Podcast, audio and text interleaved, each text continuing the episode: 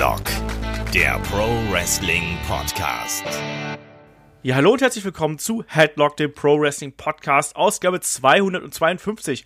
Heute widmen wir uns den ungewöhnlichsten Championships im Wrestling. Wir sprechen über Gürtel, wir sprechen über Titel, wir sprechen über Pokale, Medaillen und was auch noch immer dazu gehört, was man so zum Feiern braucht. Mein Name ist Olaf Bleich, ich bin euer Host und bei mir, da ist heute auf der einen Seite der Michael Shaggy Schwarz. Wunderschönen guten Tag. Wunderschönen guten Tag, lieber Olaf. Schön dabei zu sein. Ich freue mich sehr. Ungewöhnliche Titel, ungewöhnliches Thema, ungewöhnliche Podcaster. Einen dritten haben wir auch noch eine Runde, den stellt der Olaf jetzt vor.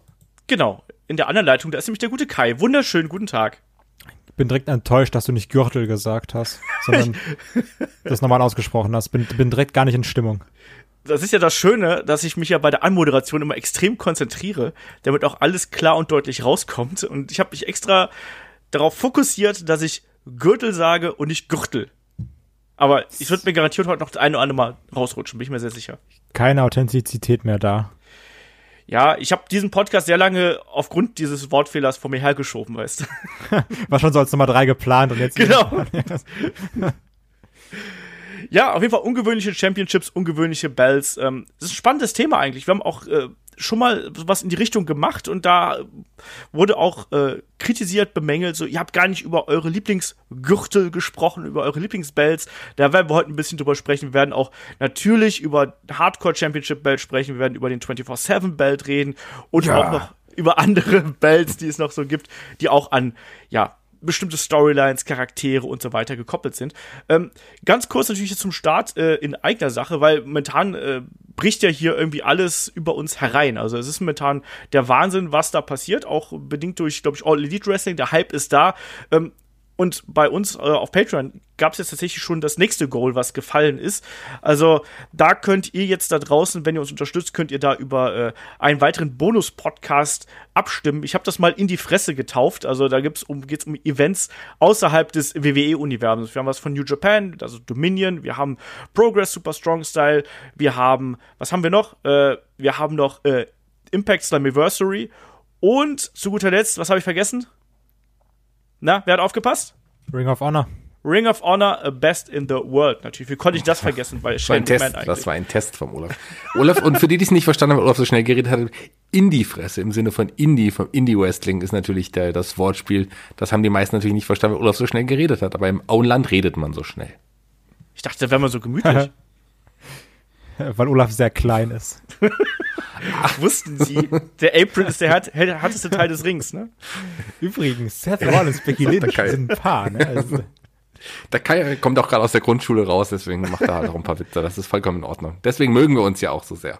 Genau. Und deswegen mögen die Hörer uns auch so sehr und deswegen freuen wir uns auch, dass es immer mehr werden, gerade die uns wirklich auch supporten. Das ist richtig toll. Ich finde es immer witzig, wie Olaf dann uns ständig dann immer Nachrichten schreibt. Ist schon wieder einer mehr, schon wieder einer mehr. Er freut sich auch. Also wir freuen uns wirklich richtig da, dabei und das ist schon, das ist schon eine schöne Sache. Also danke dafür.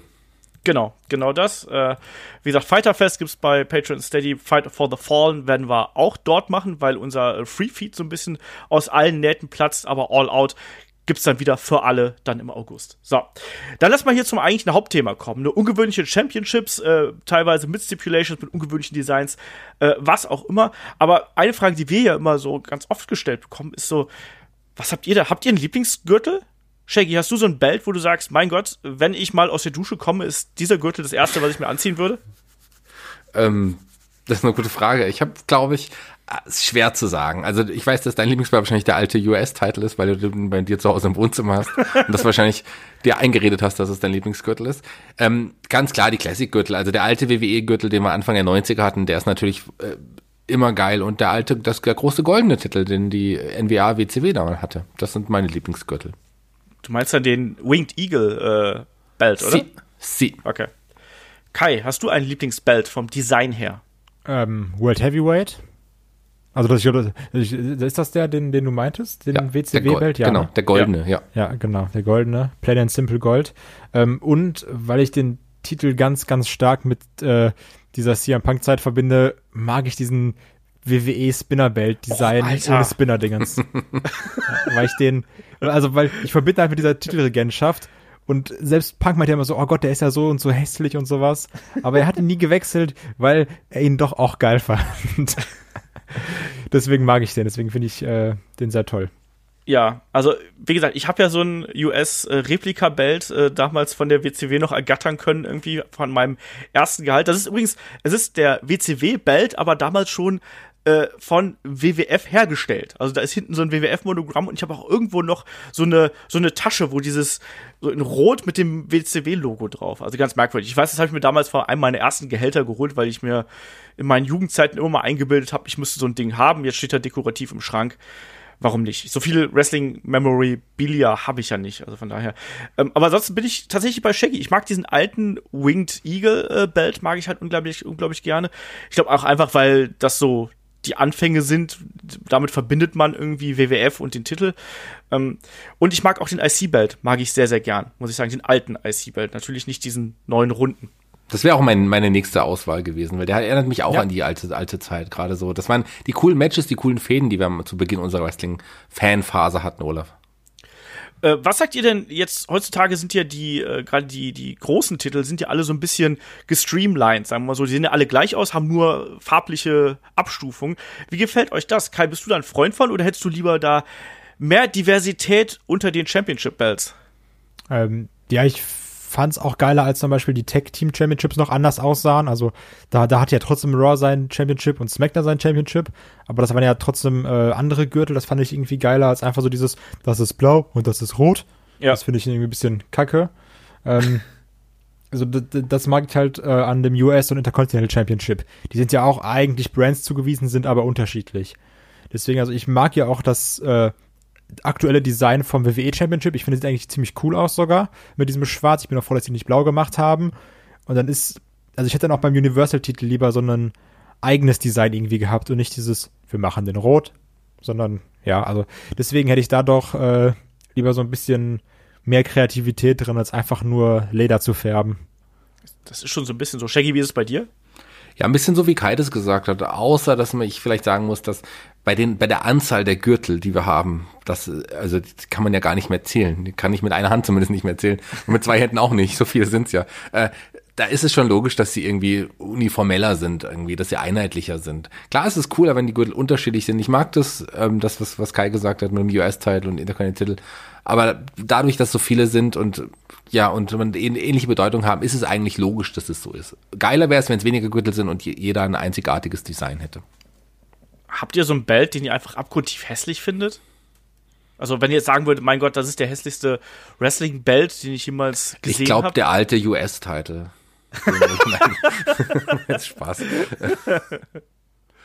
ja, Shaggy, wenn du hier schon so reinspringst, dann äh, musst du auch antworten, vernünftig. Ja, das gab schon einige hässliche Gürtel. Ich fand auch den Universal-Gürtel zu Beginn mit diesem Rot und keine Ahnung. Ich mag, mag das Design, also wie Kai das gesagt hat, bin ich einer Meinung. Aber so, dass es dann plötzlich so rot war und das Universal-Gürtel fand ich den. Und der 24-7-Gürtel, der war schon hässlich, als er kam, aber eigentlich ist er cool, dass er jetzt da ist. Ja, genau, da bin ich auch. Irgendwie das, äh, das Design ist, ist gewachsen. Also so, ja. ich, ich fand's, nee, Im ich Herzen. bin jetzt Fan davon. Ja, ja. genau. So am, am richtigen Fleck. Ähm, ein Gürtel, den ich immer ganz, ganz schrecklich und hässlich fand, war der äh, Divas Championship. Ja, das wäre auch mein Pick gewesen. So, du hast mir meinen Pick weggenommen. Dieser Schmetterling halt, ne? Ähm, dieses ganz furchtbare Teil. Generell ja, oder, ist es. Oder, Entschuldigung, oder die falsch, der falsche Interkontinentalgürtel, also der, der, der, das neue Design zwischendrin, das war auch hässlich. Solche, ja, der diese neuen Neudesigns, die waren alle hässlich. Und so im Nachhinein ähm, bin ich ganz überrascht, dass ich so solche wie diesen Brahma Bull Gürtel irgendwie vergessen habe oder den, den, ähm, Smoking Skull Gürtel und sowas. Die waren ja, da reden wir später ja nochmal drüber, deswegen werde ich nachher meine Meinung darüber sagen. Ja, damit können wir eigentlich auch hier fast schon den, den Bogen kriegen, weil es ist ja auch ganz oft so, dass Gürtel, Titel, Belts, was auch immer, ja auch ganz oft quasi personalisiert werden und auf bestimmte Wrestler und damit auch auf Storylines zugeschnitten äh, sind. Ne, also be bekanntestes Beispiel ist da wahrscheinlich der gute Million Dollar Man, der sich ja damals da als Zeichen seines Reichtums den Million Dollar Belt hat anfertigen lassen und der wurde ja wirklich einzeln und allein für ihn gebaut, quasi als Aushängeschild.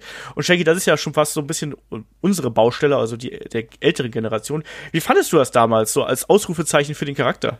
Ja, ich habe das geliebt. Das hat einfach unglaublich gut zu dem Charakter Teddy Biasi gepasst, der Million Dollar Man, dass er auch seinen eigenen Gürtel kreiert hat, weil er ja eben nicht es nicht geschafft hat, den World Heavyweight Titel damals zu gewinnen, hat er sich seinen eigenen Gürtel einfach gekauft, machen lassen, damit er auch einen Gürtel hat. Das war schon eine coole Storyline, das war eine coole Idee und hat ja auch für einige denkwürdige, ja, in Anführungsstrichen, Titelwechsel auch gesorgt irgendwie so. Das ähm, Virgil als bestes Beispiel hat es ja geschafft, den Million-Dollar-Gürtel zu gewinnen. Übrigens der größte Erfolg von Virgil, glaube ich, im Nachhinein betrachtet. Ähm, ja, also es war schon cool, es hat gepasst und ich glaube, der Million-Dollar-Gürtel ist auch obwohl er jetzt nicht optisch jetzt vielleicht nicht unbedingt mein Fall ist, aber er hat einfach perfekt zum Teddy Biassi gepasst. Deswegen ist es auch einer meiner Lieblingsgürtel, auch noch immer. Ja, der hat wohl damals, es wurde ja immer natürlich behauptet, der wäre eine Million Dollar wert, war natürlich nicht, aber er wurde damals natürlich äh, eigens dafür angefertigt und kostete immerhin 40.000 Dollar. So, das kann man so machen, ne? Also äh, eine kleine Goldplatte und dann äh, die ganzen Steine, was wohl alles so äh, Zykronen gewesen sind. Ich bin kein Edelsteinfachmann oder so, aber jetzt auch keine echten Diamanten. Aber das hat für mich auch gereicht, um diese Illusion quasi aufrechtzuerhalten, dass dieser Geldsack einfach so verdammt reich ist, der braucht gar nicht den anderen Belt, weil der baut sich einfach ein und der ist noch viel wertvoller als der, den der Champion gerade trägt. Also für mich hat das funktioniert. Ich mochte das auch immer echt gerne. Und Kai, da spiele ich mal den Ball an dich weiter. Ähm, was hältst du denn davon, wenn es quasi so personalisierte Belts gibt und dass dann auch einfach mal Wrestler sagen, hier mit eurem, weiß ich nicht, standardisierten Belt, da könnt ihr mir gestohlen bleiben, ich baue mir einfach selber ein also ich bin schon froh, dass wir heutzutage diese Sideplates haben, dass man sagen kann, ah, guck mal, der gehört dem, so das Namensschild in cooler, ähm, weil personalisierte Bells sehr häufig einfach nur hässlich sind. also so, es gab ja auch mal diesen John Cena Spinner US Belt, der ja. auch ganz scheiße war, aber weil ich auch das Design generell nicht mag. Ähm, und ja, der, also ja, der Spinner Bell, das ist so, so mein Guilty Pleasure. Da stehe ich auch zu, ich finde den geil. Aber ohne das, also ohne das Spin, das Spin finde ich kacke. Aber ich mag einfach das Design davon. Ähm, von daher Die Hard Fan. Ja, und dieses äh, Rated A-Ding, das war dann wieder so, ja, wir machen halt irgendeine dumme Scheibe in die. Also dieses W, das war ja das, das, das war ja irgendwie so dreidimensional. So. Und bei Edge war es einfach so, ja, wir machen da eine Platte rein, die dreht sich. Also das, ja. keine Ahnung, so im Normal, deswegen finde ich im Normalfall eigentlich immer hässlich. Ich finde auch den Smoking Skull Belt nicht sonderlich toll oder den Brahma Bull Belt nicht sonderlich toll. Also ist alles so, ja, sieht halt irgendwie witzig aus. Ähm, da finde ich auch, das ist auch eine Sache, wo Leute sagen, oh, der ist richtig hässlich. Da finde ich vom Design her sogar diesen Jeff Hardy TNA Belt noch ziemlich geil, weil er wenigstens irgendwie kreativ aussieht. Ja, geht so, ne? Also, du musst es ja hier gerade mal so erklären, nur damit man so einen ungefähr einen Eindruck dieser Gürtel bekommen. Also bei diesem Brahma Bull Belt, der ist halt eben nie aufgetaucht. Der sollte so ein bisschen das Gegenstück sein, natürlich zur Attitude Era, als das Gegengewicht zu dem Smoking Skull Belt und dieser Brahma Bull Belt, den findet man heute noch so bei Access, wurde mal wieder ausgestellt, auch auf der Website von WWE kann man den sehen. Da ist halt wirklich vorne dieser typische Bullenkopf drauf, den The Rock äh, damals äh, tätowiert gehabt hat. Inzwischen ist der ja ein bisschen wie soll man sagen, gewachsen, der Bullenkopf, um es mal ganz vorsichtig auszudrücken. Ähm, der Smoking Skull Belt, das war ja wirklich diese Geschichte von Steve Austin, auch damals, ne, um sich da vom, äh, ja, von der Autorität von Vince McMahon und so abzusetzen. Das ist übrigens so ein Ding für David, so schlagen Totenköpfe. so, da geht, da geht er drauf ab. Ja, ich fand den damals auch sehr, sehr hässlich. Shaggy, mochtest du den damals? Nee, mochte ich auch nicht. Mochte ich wirklich nicht. Äh, fand die Idee gut, aber so, aber den Titel mochte ich gar nicht. Den fand ich optisch überhaupt nicht schön. Ja, also ich überlege gerade, was, was war doch der, genau, und der, der äh, von Jeff Hardy damals zu Immortal-Zeiten, ich fand ihn grauenvoll. Also ganz im Ernst, dieses ja, aber, stilisierte also, Gesicht damals. Ja, aber das war wenigstens irgendwie kreativ, sage ich jetzt mal. Und nicht so, so, ja, wir nehmen das Erstbeste, was uns einfällt. Also so, so weißt ja. du, das, das denke ich. So, ja, also wir machen jetzt ein Olaf-Bild, wir machen einen kleinen Mann drauf oder sowas. Also das, das macht irgendwie keinen Sinn. Bei Jeff Hardy, da ist wieder, der ist ja auch Künstler, so weißt du, du verstehst das nicht wenn ihr Künstler da draußen seid, ich hätte gern einen Olaf Belt, auch so mit meinem Gesicht vorne drauf. Aber denk dran, so. der müsste sehr klein sein, der und, und ich hätte ich hätte gern so lebensgroße Darstellungen dann auf den Sideplates, weißt du? Wie diese von, von diesen WWE-Figuren von damals, die man so in, in diese Ringe stellen konnte, die hat auch immer so kleine Gürtel dabei. Genau. Die sind dann für dich. Ganz kurz nochmal zum Spinnerbelt von, von John Cena, weil das ist, glaube ich, von all den genannten der, der ja auch am längsten Bestand hatte und an den man sich auch ja. noch am besten erinnert, der wirklich. Ja, und zu Recht dann, auch. Ja, zu Recht auch. Also ich, ich, ich habe ja auch, ich habe auch einen Gürtel zu Hause. so. Aber so diesen Kindergürtel, weißt du, die, die, die es ja auch für 20 Euro zu kaufen gibt. Und da gab es tatsächlich den Spinnerbelt mal bei uns im Toys R Us für 5 Euro auch runtergesetzt. Den musste ich mir damals kaufen. Der einzige Gürtel, den ich quasi, den ich wirklich besitze, ist der. Ich hätte direkt 10 gekauft. Auch wenn, um, um, um das Design zu supporten. Dir passen die ja wahrscheinlich auch noch, Kai, aber mir passen die halt auch nicht. Und nee, das war dann nicht das Richtige. Aber den habe ich zum Beispiel, und nochmal ganz kurz, man muss ja auch unterscheiden, das sind ja alles normale Titel, die es ja wirklich gab, die einfach nochmal personalisiert wurden, umgewandelt genau. wurden für den, für den betreffenden Charakter der Million-Dollar-Gürtel, ähm, der ist ja quasi, den gab es ja nicht wirklich. Den hat man ja, da hat sich der Million-Dollar-Man ja quasi laut Storyline ausgedacht, um auch einen Gürtel zu haben. Übrigens eine lustige Million-Dollar-Gürtel-Geschichte. Ich habe ja früher mit meinen Hasbro-Wrestling-Figuren alle noch fleißig gespielt und es gab erst viel später, gab es auch die kleinen Gürtel dazu. Meines Wissens, oder zumindest hatte ich keinen. Und ich hatte immer nur aber den Million-Dollar-Gürtel. Das war quasi mein World-Title bei den meinen Hasbro-Figuren, weil es die anderen damals noch nicht gab. Also der hatte schon für mich dann auch nochmal eine engere Bedeutung. Ähm, also zum Million-Dollar-Gürtel, wie gesagt, das ist ein erdachter Gürtel. Da ist ja ähnlich passend, wir haben jetzt schon einen Gürtel erwähnt, ist ja aber auch der, der ähm, FTW-Gürtel, der Fuck the World-Title von Taz. Den sollte man auch auf jeden Fall nochmal erwähnen. Ja, auf jeden Fall. Das war zu ECW-Zeiten natürlich noch. Ne? Äh, den Taz auch quasi als Gegengewicht zu dem äh, äh, Heavyweight Championship Belt damals äh, getragen hat und der auch wirklich dann verteidigt worden ist. Also ich glaube, ich meine nur einmal, glaube ich, gegen Sabu, wenn ich mich nicht komplett täusche. Aber ähm, der war dann auch wirklich zumindest ein kurzzeitig legitimer Belt mit einem ähnlichen Ansehen wie der World Heavyweight äh, Title, den sie damals gehabt haben. Ähm, auch da hat irgendwie gepasst, hat in die in die Geschichte natürlich reingepasst. Und Shaggy hat natürlich absolut recht, aber ich Shaggy, ich muss gerade noch mal zu deinem Kinderbelt zurückkommen. Stell dir mal vor, wenn du jetzt zwei oder drei hättest, dann könntest du die vielleicht einfach aneinander klipsen, dann könntest du sie vielleicht tragen. Das wäre cool, ja, das stimmt. Das ist richtig. So. Du könntest so. als Stirnband tragen wahrscheinlich. Wenn ich mehrere aneinander, dann wäre ich ja, riesig kannst, groß. Ja, stimmt, da könntest du dich hinter verstecken. Na, aber äh, nochmal ganz kurz zum, ähm, es ist so, der Titel ist ja sogar gewechselt, der F, F, FTW, FTW Gürtel. Also der, es ist nicht nur einmal verteidigt, sondern es gab ja sogar einen genau. Titelwechsel zu Sabu und wieder zurück zu Taz. Und der Titel wurde damals eingeführt, weil der eigentliche World Heavyweight Champion Shane Douglas damals zu der Zeit auch verletzt war. Und äh, Ach, so war das. Genau. Taz war eigentlich auch der Fädengegner und hat sich dann, weil ich keinen Titel gewinnen kann im Moment, dann mache ich mir selber einen. So, so war die Storyline damals. Genau, so war das. Ähm, auf jeden Fall auch eine interessante Zeit. Ich weiß auch, dass ich das damals äh, sehr, sehr spannend einfach fand. Ähm, es gibt auch noch so ein paar andere Geschichten, wo es auch so ähnlich gelaufen ist. Den Zack Ryders Internet-Title, äh, den er sich ja selber auch gegeben hat äh, für seine Webshow damals. Und ein Belt, der auch so ein bisschen in Vergessenheit geraten ist. Ähm, ja, bevor es äh, den Damentitel gab, ich glaube auch irgendwo, äh, nachdem es den äh, Divas Championship gab es ja auch den äh, ja, diesen geteilten Divas Championship von Lay Cool damals. Also die den quasi einmal in der Mitte durchgesägt haben, wo dann jeder so ein Teil gekriegt hat. Das fand ich auch sehr ulkig. Könnt ihr euch da noch dran erinnern? Shaky, Lay weißt du das noch? Sorry. Oh, Entschuldige. Kai. Ich wollte nur sagen, Lay Cool war immer scheiße. Mehr sage ich dazu nicht. Das war die, das war einfach auch die Piggy James Storyline. Das stimmt. Ja, aber Laycool, ich fand Laycool hatten schon irgendwas. Also Michelle McCool ist auch gar keine, äh, also ja gut, die ist keine so perfekte Wrestlerin, aber äh, Layla war auf jeden Fall eine, eine deutlich bessere Wrestlerin, als es Michelle McCool war. Ich fand das eine Zeit interessant und es war, war das nicht so, dass sie die beiden den, beide gleichzeitig den Titel gewonnen haben und sich dann ihnen auseinandergerissen haben und dann hatten sie zwei Hälften? Also das war doch irgendwie so gedacht. Ja, ja, so, ja. so, so in etwa war das. Ich weiß nicht, ich kann, die, ich kann mich nicht mehr genau an die, an die Storyline erinnern, aber irgendwie so war das und dann hatten sie halt eben, die, das sah ja auch so aus, als wenn man die einmal zerrissen hätte quasi. Ja, aber gut, das war natürlich, ja, ja, klar. Und der, Inter, äh, der, der Internet-Titel, den du angesprochen hast, den hat ja Zack Ryder wirklich selber sich äh, gebaut und ja. machen lassen und hat ihn in seiner Internet-Show, in seiner YouTube-Show damals benutzt und der ist ja dann erst zur Berühmtheit geworden, weil die Show ja super erfolgreich war. Deswegen hat ja auch ähm, Zack Ryder damals auch diesen großen Run mit, auch dann mit seinem Gürtel. Also da, den hat er ja wirklich selber gemacht, im Gegensatz zum Million Dollar Man wahrscheinlich. Es gibt da eben verschiedene Möglichkeiten, um äh, sich da irgendwie bekannt zu machen, ähm, um auch da seinem Charakter, äh, seinem Charakter natürlich noch so ein bisschen mehr äh, Tiefe zu verleihen. Das ist eine Möglichkeit, das mit Bells zu machen. Und das hat zum Beispiel bei, beim Smoking Skull Belt beispielsweise hat das ja äh, sehr, sehr gut funktioniert, um das auch in die Storylines einzubinden. Ich glaube schon, dass sich da viele Leute, die damals die Attitude Era zum Beispiel verfolgt haben, die haben das schon irgendwie mitbekommen und auch selbst sowas wie äh, der FTW World Title damals oder dann speziell der Million Dollar Belt, das sind ja Dinge, also speziell der Million Dollar Belt, das, das weiß man einfach noch. Ähm, es gibt aber natürlich auch noch was anderes außer Belts, was man so als Trophäe durch die Gegend tragen kann. Also es gibt ja auch diverse Medaillen, es gab Pokale, ähm, ich sag nur Best in the World, ne? Der gute Shane McMahon hat ja auch seinen Pokal äh, oft genug äh, durch die Gegend geschleppt. Kai, was sagst du dazu? Bist du so ein Belt-Verfechter? Muss es immer ein Belt sein oder darf es auch mal ein Pot sein?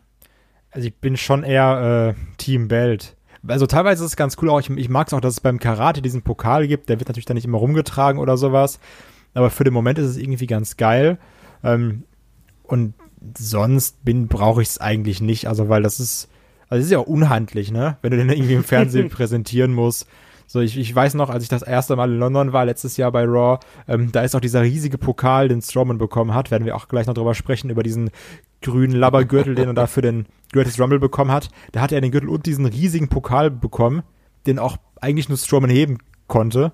Ähm, der ist dann nämlich damals, als ich in London war, kaputt gegangen, weil er irgendwie Drew McIntyre umgestoßen hat, der ist einfach zerbrochen. So, so aus billigsten, keine Ahnung, Saudi-Arabien-Plastik oder sowas. Ähm, das, das macht alles irgendwie keinen Sinn, finde ich. Das finde ich großteils unhandlich und irgendwie doof. Dann doch lieber einen Gürtel, den kannst du dir umschnallen, hast noch beide Hände frei irgendwie, kannst dabei noch was essen. Ist besser, als wenn du so einen Pokal halten musst. Shaggy, wie ist denn dein, äh, äh, deine Meinung dazu?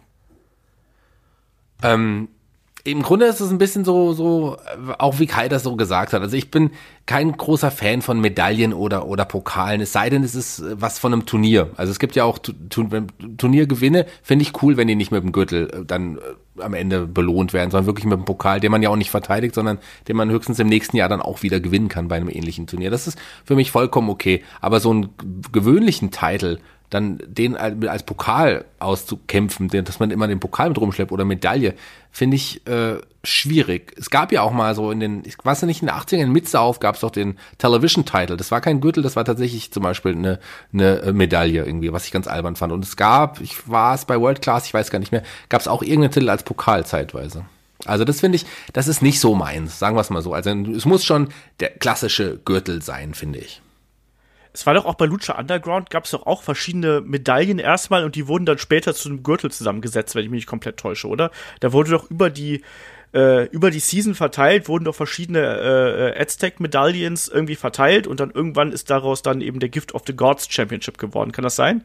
Und wer die Gifts from the Gods Championship dann gehalten hat, der konnte sich dann ein Titelmatch um die Lucha Underground äh, Championship quasi zu jedem Zeitpunkt äh, aussuchen, ähnlich wie man das heutzutage ja auch beim Money in the Bank zum Beispiel kennt. Naja, wie dem auch sei. Auf jeden Fall, äh, da gab es eben auch noch eine andere Art und Weise, wie man hier äh, den Gürtel präsentieren kann. Und Kai, du hast gerade eben schon äh, Braun Strowmans äh, Belt angesprochen. Es gibt ja dann eben auch immer wieder so Titelgürtel, die mal da äh, präsentiert werden und äh, wo man dann irgendwie Champion gewesen ist und man kann sich ja trotzdem irgendwie nichts davon kaufen.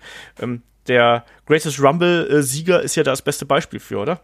Ja, aber das ist doch schön. Hast du im, im Dingens, hast du im Trophäenstrang stehen, da weißt du, ah, guck mal, da habe ich da vor den Leuten gekämpft, die sich dafür nicht interessiert haben. Ist auch irgendwo eine Erinnerung. Ja, also, ne? Genau, ist der einzige genau Gürtel, oder? Ist der einzige Gürtel, den, den er bisher gewonnen hat? Oder ich mich da, hat er, hat Braun Strowman nochmal Tag Team Champion, war doch Tag Team Champion. Ja, Nicholas, hallo? Das stimmt, den wichtigsten, Alter. größten Erfolg habe ich vergessen. Oh, wie kann man sowas vergessen? Ja. Mann. Es tut mir leid, es tut mir leid. Workhorse-Match. Ich möchte mich da, ich habe das Match fast alleine bestritten. Ich möchte mich ja. da, für diese großartigen Moment möchte ich mich nochmal bei allen entschuldigen dafür, dass ich das vergessen habe. Wie kann man sowas vergessen?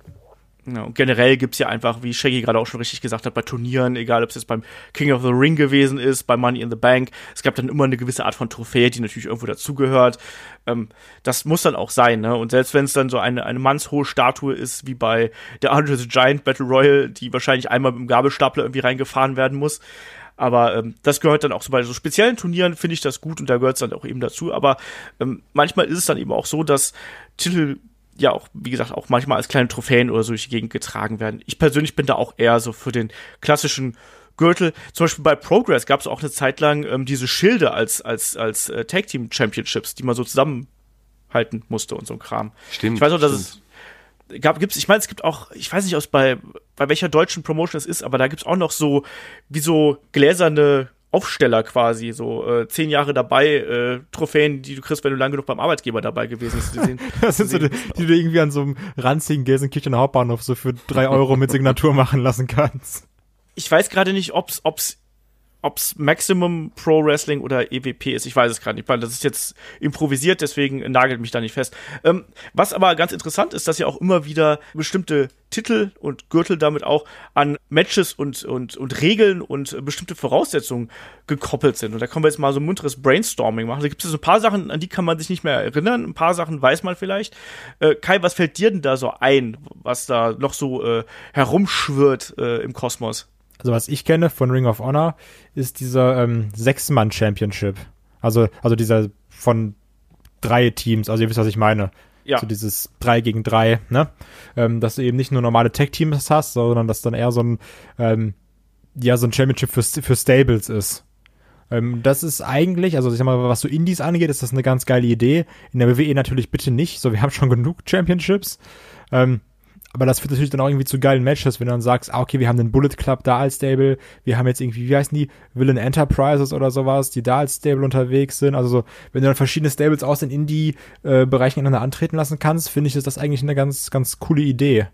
Ja, so im Gegensatz zu dem normalen Tour-and-Two-Tag-Team-Wrestling. Genau, Six-Man-Belts sind ja gar nicht mal so unüblich, muss man sagen. Also bei Ring of Honor hast du jetzt genannt, gibt's die. Ähm, die gibt's natürlich auch bei äh, äh, bei New Japan, ne, die, äh, die Never Openweight Six-Man Tag Team Championships gibt's da natürlich auch. Bei Lucha Underground gab's da auch. Äh, Gerade im mexikanischen Wrestling, AAA und äh, CMLL gab's da auch.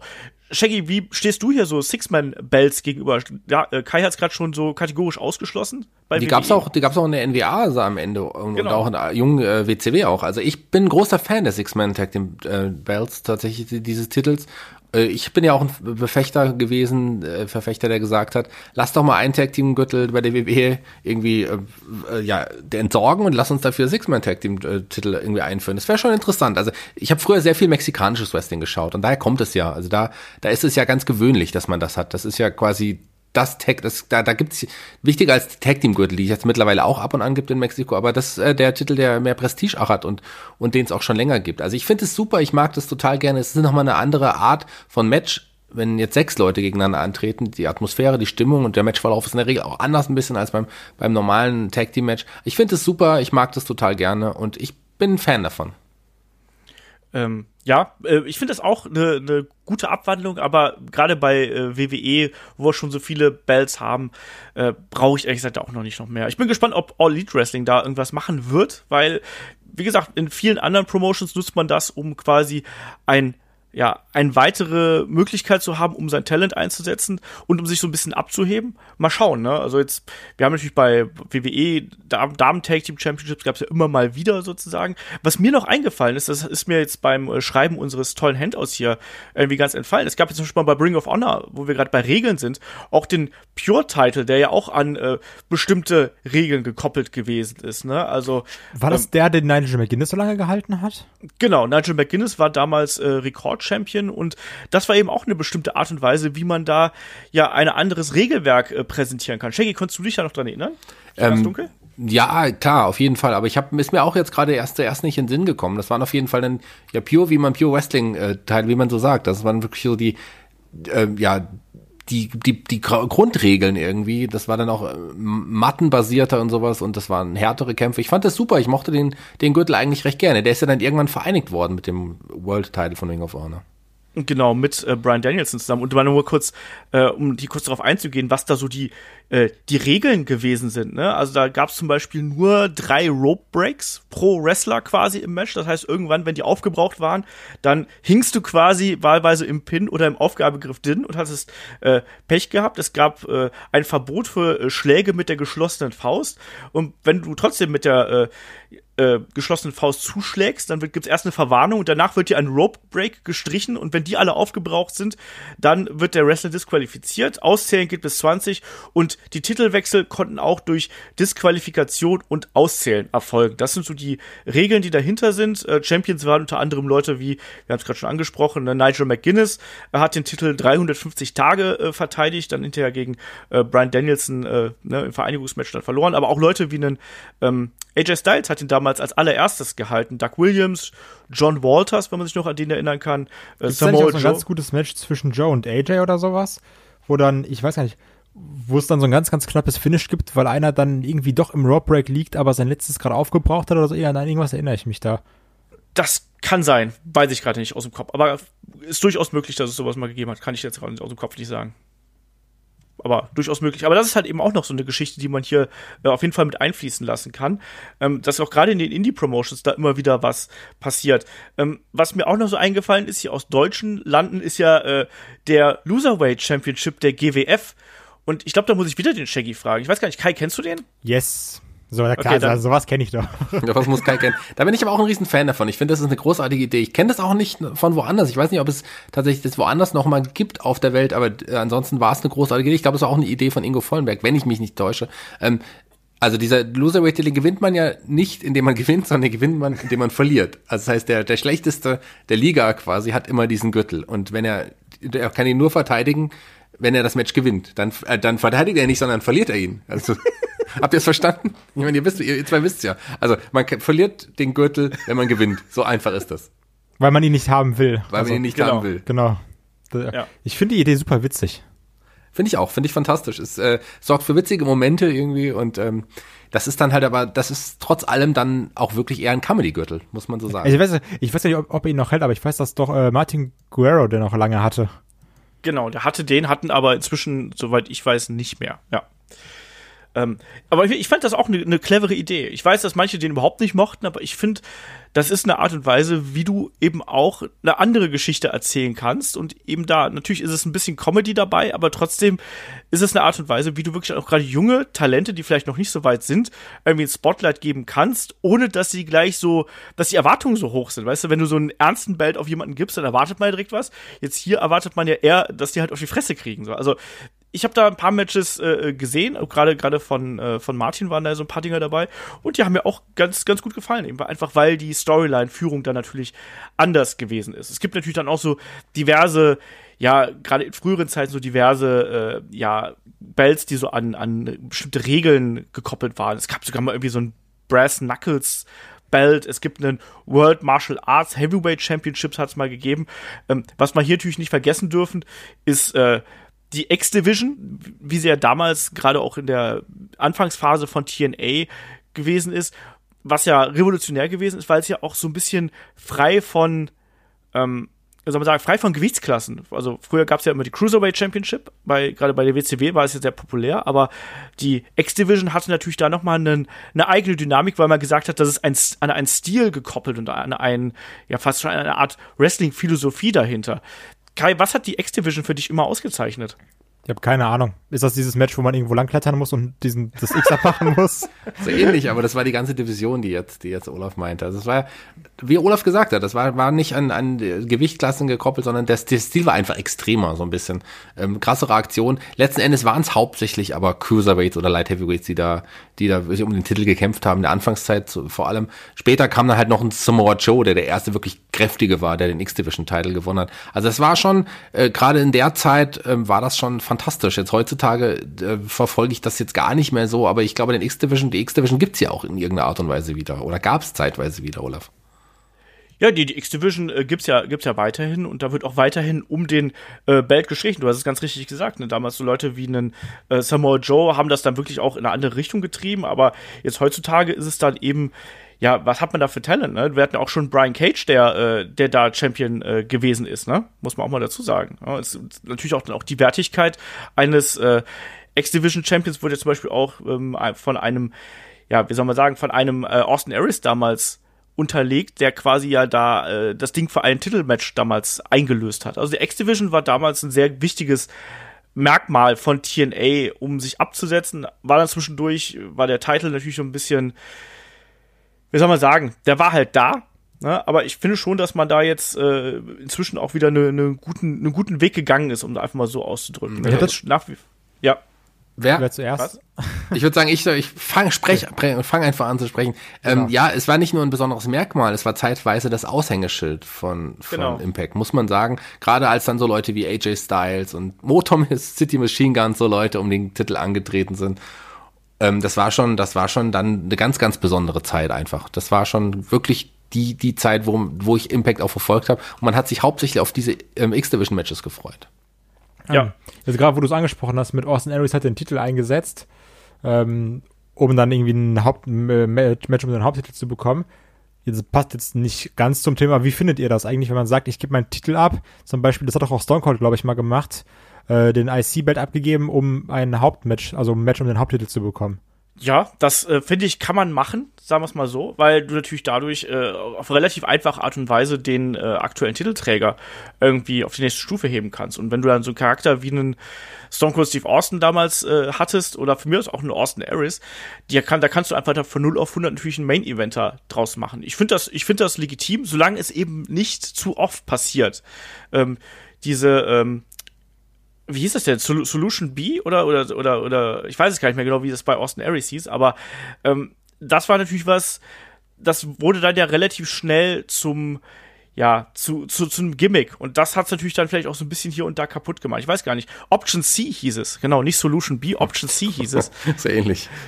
ähm, ja, und äh, ich weiß gar nicht, Jackie, wie, wie bist du, wie, bist, wie ist da dein Standpunkt zu? Also ich, ich mochte das damals ganz gern, weil man es eben auf eine clevere Art und Weise gelöst hat. Es gab natürlich auch einen, äh, ich glaube, es gab auch einen Chris Sabin, den, der den damals äh, gegen einen, äh, ich glaube, Bully Ray damals eingelöst hat. Jackie, wie siehst du das? Ich finde das eigentlich eine ganz gute Sache, aber wenn man das nicht inflationär macht, wie du es auch gerade gesagt hast. Ich glaube, die Idee war ja, dass man das einmal im Jahr kurz vor einem ganz bestimmten Großereignis machen kann. Der, der dann Champion, X-Division Champion war, konnte den Gürtel einlösen für einen Titelshot, hat den dann aber auch natürlich dann nicht mehr gehabt. Also wenn er den Titelshot um den World Title verloren hat, dann hat er auch gar keinen Gürtel mehr gehabt. Aber die Idee finde ich gut. Das wertet zum einen den Gürtel nochmal auf, beide Gürtel in dem Fall, weil das eine der Midcard-Gürtel ist, den man dann haben will, um auch im Main Event äh, dann an, also um, um den Haupttitel antreten zu können. Ich finde es eine gute Idee. Also das äh, finde ich gut. Sowas, so so Stories fehlen heutzutage irgendwie so ein bisschen. Also wie gesagt, man soll es nicht inflationär machen, aber wenn man das wirklich gezielt einmal im Jahr sagt, wer jetzt da den Gürtel hat, der bekommt ein World Title Match, finde ich eigentlich eine gute Idee. Er konnte sich entscheiden, löst den ein oder nicht. Genau. Also es war dann das erste Mal, war es natürlich dann 2012 bei Destination X und jetzt zuletzt hat das ja beispielsweise auch ein äh, Cage, glaube ich, auch gemacht. Also Brian Cage hat den X-Division-Titel gewonnen und hat dann eben äh, den die Option C gezogen und hat dann eben bei Homecoming den damaligen Champion äh, Johnny Impact herausgefordert und deswegen ist Brian Cage äh, aktuell ja weiterhin Impact World Champion, während Rich Swan ähm, amtierender X-Division Champion ist. So, damit wir auch hier die Chronistenpflicht erfüllt haben und nichts durcheinander geschmissen haben. Ähm, ja, also X-Division damals ein ganz wichtiger Teil von TNA, inzwischen nach wie vor ein, äh, wichtiger Teil, aber eben kein so prägender Teil, wie es mal gewesen ist. Und ich glaube, da können wir auch gleich so die Cruiserweights mit reinschmeißen, weil zu WCW-Zeiten war ja auch der Cruiserweight-Titel was komplett Neues und anderes und äh, was Frisches. Und jetzt heutzutage ist ja eher so Tour 5 Live, ne, ist gut für die Kickoff-Show, aber viel zu selten mal in der Maincard und bekommt auch irgendwie nicht die Publikumsresonanz, die sie eigentlich verdient hätte. Ähm, Kai, woran liegt das? Gute Frage. Also wirklich, ähm, irgendwie liegt es daran, dass die Charaktere nicht aufgebaut wurden. Also, dass man immer gesagt hat, ja, die Matches verkaufen sich von selbst. Die Leute wollen einfach irgendjemanden sehen, der da übers Seil springt, übers Seil läuft. Scheißegal, ob das jetzt irgendwie Wrestler A, B oder C ist. Also, ich glaube, das ist ein Problem dass die, die Wrestler einem zu egal sind, keine Charaktere haben, dass man da irgendwie nicht emotional äh, invested sein kann. Und also, weil häufig liest auch so, oh Mann, krass, wieder Tour of Five Live hat wieder ein geiles Main-Event abgerissen und trotzdem interessiert es irgendwie keinen. Und das ist so ein bisschen das Problem dabei, weil ob da jetzt A gegen B kämpft oder B gegen C oder C gegen A, also so, ja, ist halt ein gutes Match, aber mir sind die Leute egal. Und ich glaube, das ist so ein bisschen das Problem dabei, dass ich zu lange auf der äh, Kampfart ausgeruht wurde und die Charaktere vernachlässigt wurden. Shaggy, ist das so? Das ist ein bisschen so, aber früher wurden die Charaktere in der ja, Light Heavyweight oder Cruiserweight Division auch nicht immer ordentlich aufgebaut, weil die ja einfach auch nebenher gelaufen sind. Ähm, ich glaube, das eigentliche Problem ist, dass die Cruiserweights, die Light Heavyweights, die heute um die Titel antreten, ähm, gleichzeitig aber auch um die anderen Titel antreten könnten. könnten. Also früher war es, früher hatte man Rey Mysterio, der um den Cruiserweight-Titel gekämpft hat, und im Main Event hatte man Leute wie Kevin Nash, Hulk Hogan, Sid und so Leute. Und ähm, wenn Seth Rollins damals gekämpft hätte, hätte man den wahrscheinlich auch nochmal in der Cruiserweight-Division eingesetzt. Der ist einfach von der Statur deutlich kleiner und äh, du merkst jetzt keinen Unterschied, wenn du jetzt, wir hatten jetzt hier ähm, Tony Nies jetzt als Champion oder ein Buddy Murphy die sind von der Statur nicht anders als die Leute, die im Hauptroster im Main Event kämpfen. Also von daher, das ist, glaube ich, auch eher das Problem, dass der Gürtel nicht mehr wirklich die Sonderstellung hat, weil die Cruiserweights ja auch um die anderen Gürtel mitkämpfen sollten. Ich glaube, es ist so eine Mischung aus beidem, sagen wir es mal so. Ich glaube, da, da steckt von beidem ein bisschen was, was drin. Das zum einen natürlich generell diese diese Gewichtsbegrenzung in der heutigen Zeit schwierig ist, weil die Wrestler ja im Allgemeinen ein bisschen kleiner geworden sind, wie Kai gerade auch gesagt hat. Klar wird auch Tour 5 Live irgendwie ein bisschen stiefmütterlich behandelt. Das kommt eben auch noch mit dazu. Ich kann es dir gar nicht, gar nicht genau sagen, warum ich, ich schaue hin und wieder mal bei Tour 5 Live rein. Aber es ist jetzt auch nicht so, als ob das für mich so zum ständigen Pflichtprogramm äh, gehören würde, sondern ich bin tatsächlich auch jemand, der mal sagt, ja, wenn die Paarung stattfindet, finde ich es interessant, gucke ich rein. Aber ähm, zu oft ist es dann auch leider so, dass ich sage, ja, nice to have, aber dann kann ich mir auch NXT anschauen, wo du ähnliche Leute hast und dann eben mit ein bisschen mehr Build-up dahinter schwierige Kiste. Ähm, trotzdem, Cruiserweights waren bei der WCW extrem wichtig und ich glaube, ähm, einfach weil sie so ein Kontrastprogramm geboten haben zu dem Heavyweight-Catch, den es damals äh, da gegeben hat. Und ich glaube übrigens, dass ein Seth Rollins wahrscheinlich in der US-Title-Riege mitgekämpft hätte. Wahrscheinlich dann im Nachhinein, da hast du recht. Ein blödes Beispiel. das aber das sollte einfach nur verdeutlichen, was ich damit sagen will. Klar, aber ja. du weißt, was ich meine. Ja, ja, klar. Ähm, dann haben wir noch so eine Geschichte, und damit kommen wir auch so ein bisschen zum äh, aktuellen Geschehen. Hardcore Championship, ne? Damals, äh, ja, auch so ein bisschen natürlich zu, zu Attitude-Era-Zeiten äh, eingeführt. Ähm, erstmal als Geschenk für einen ähm, äh, Mick Foley. Und da können wir eigentlich auch gleich mal über das Design sprechen. Äh, Kai, wir haben im aktuellen Match of the Week sprechen wir über Rob Van Dam gegen äh, Jeff Hardy. Das war dann schon ein bisschen später, da gab es den Belt schon so eine ganze Zeit. Ähm, sag mal was zum Design von dem Belt, weil das ist ja auch mal was ganz Besonderes, sag ich mal. Ähm, ja, definitiv was Besonderes. Also eigentlich finde ich das Design ziemlich cool, weil es so komplett chaotisch ist. So, so gewollt unstrukturiert. Weil einfach gesagt so, ja, ich klebe das drauf und dann klebe ich das drauf und da steht dann irgendwie auch noch Hardcore bei. Also es hat so, das, also das war ja am Anfang auch erst wie so ein personalisierter Million-Dollar-Belt, ähm, weil es ja auch einfach so ein Titel war, der ist für Mick Foley. Und er hat dann auch vom Design her zu Mick Foley gepasst. Ähm, trotzdem finde ich so, also der sieht halt so labberig aus. So als, als wäre da so, als hätte er so gar keine Konsistenz. Also würdest du so, so, so einen Wackelpudding mit dir rumtragen. Ähm, ja, aber so, ich, ich glaube, der hat halt viel, viel Nostalgie-Charme und deswegen wird er noch so gefeiert. Aber irgendwie, also ich finde den halt schon sehr hässlich, aber auch irgendwie sehr cool. Shaggy, was ist die Story hinter dem kaputten äh, Hardcore-Belt? Ähm, ja, es ist ja wirklich das Geschenk von Vince McMahon für, für Mick Foley gewesen, der damals ja für, für ihn gekämpft hat. Aber es gibt ja auch Gerüchte, dass es der alte ähm, also der alte Winged Eagle Gürtel ist, der mal zertrümmert worden ist irgendwie auch genau. von Kameras. Aber es wurde irgendwann widerrufen oder weißt du, das weißt du es genauer, lieber Olaf? Ich weiß es auch nicht genau. Ich kenne das auch als Gerücht und ich habe hab, ich hab auch gesucht und ich habe keine hundertprozentige, kein hundertprozentiges Dementi oder Bestätigung dafür gefunden. Aber es gibt dieses Gerücht, dass es eben ein alter Winged Eagle gewesen ist, der äh, zerschlagen worden ist.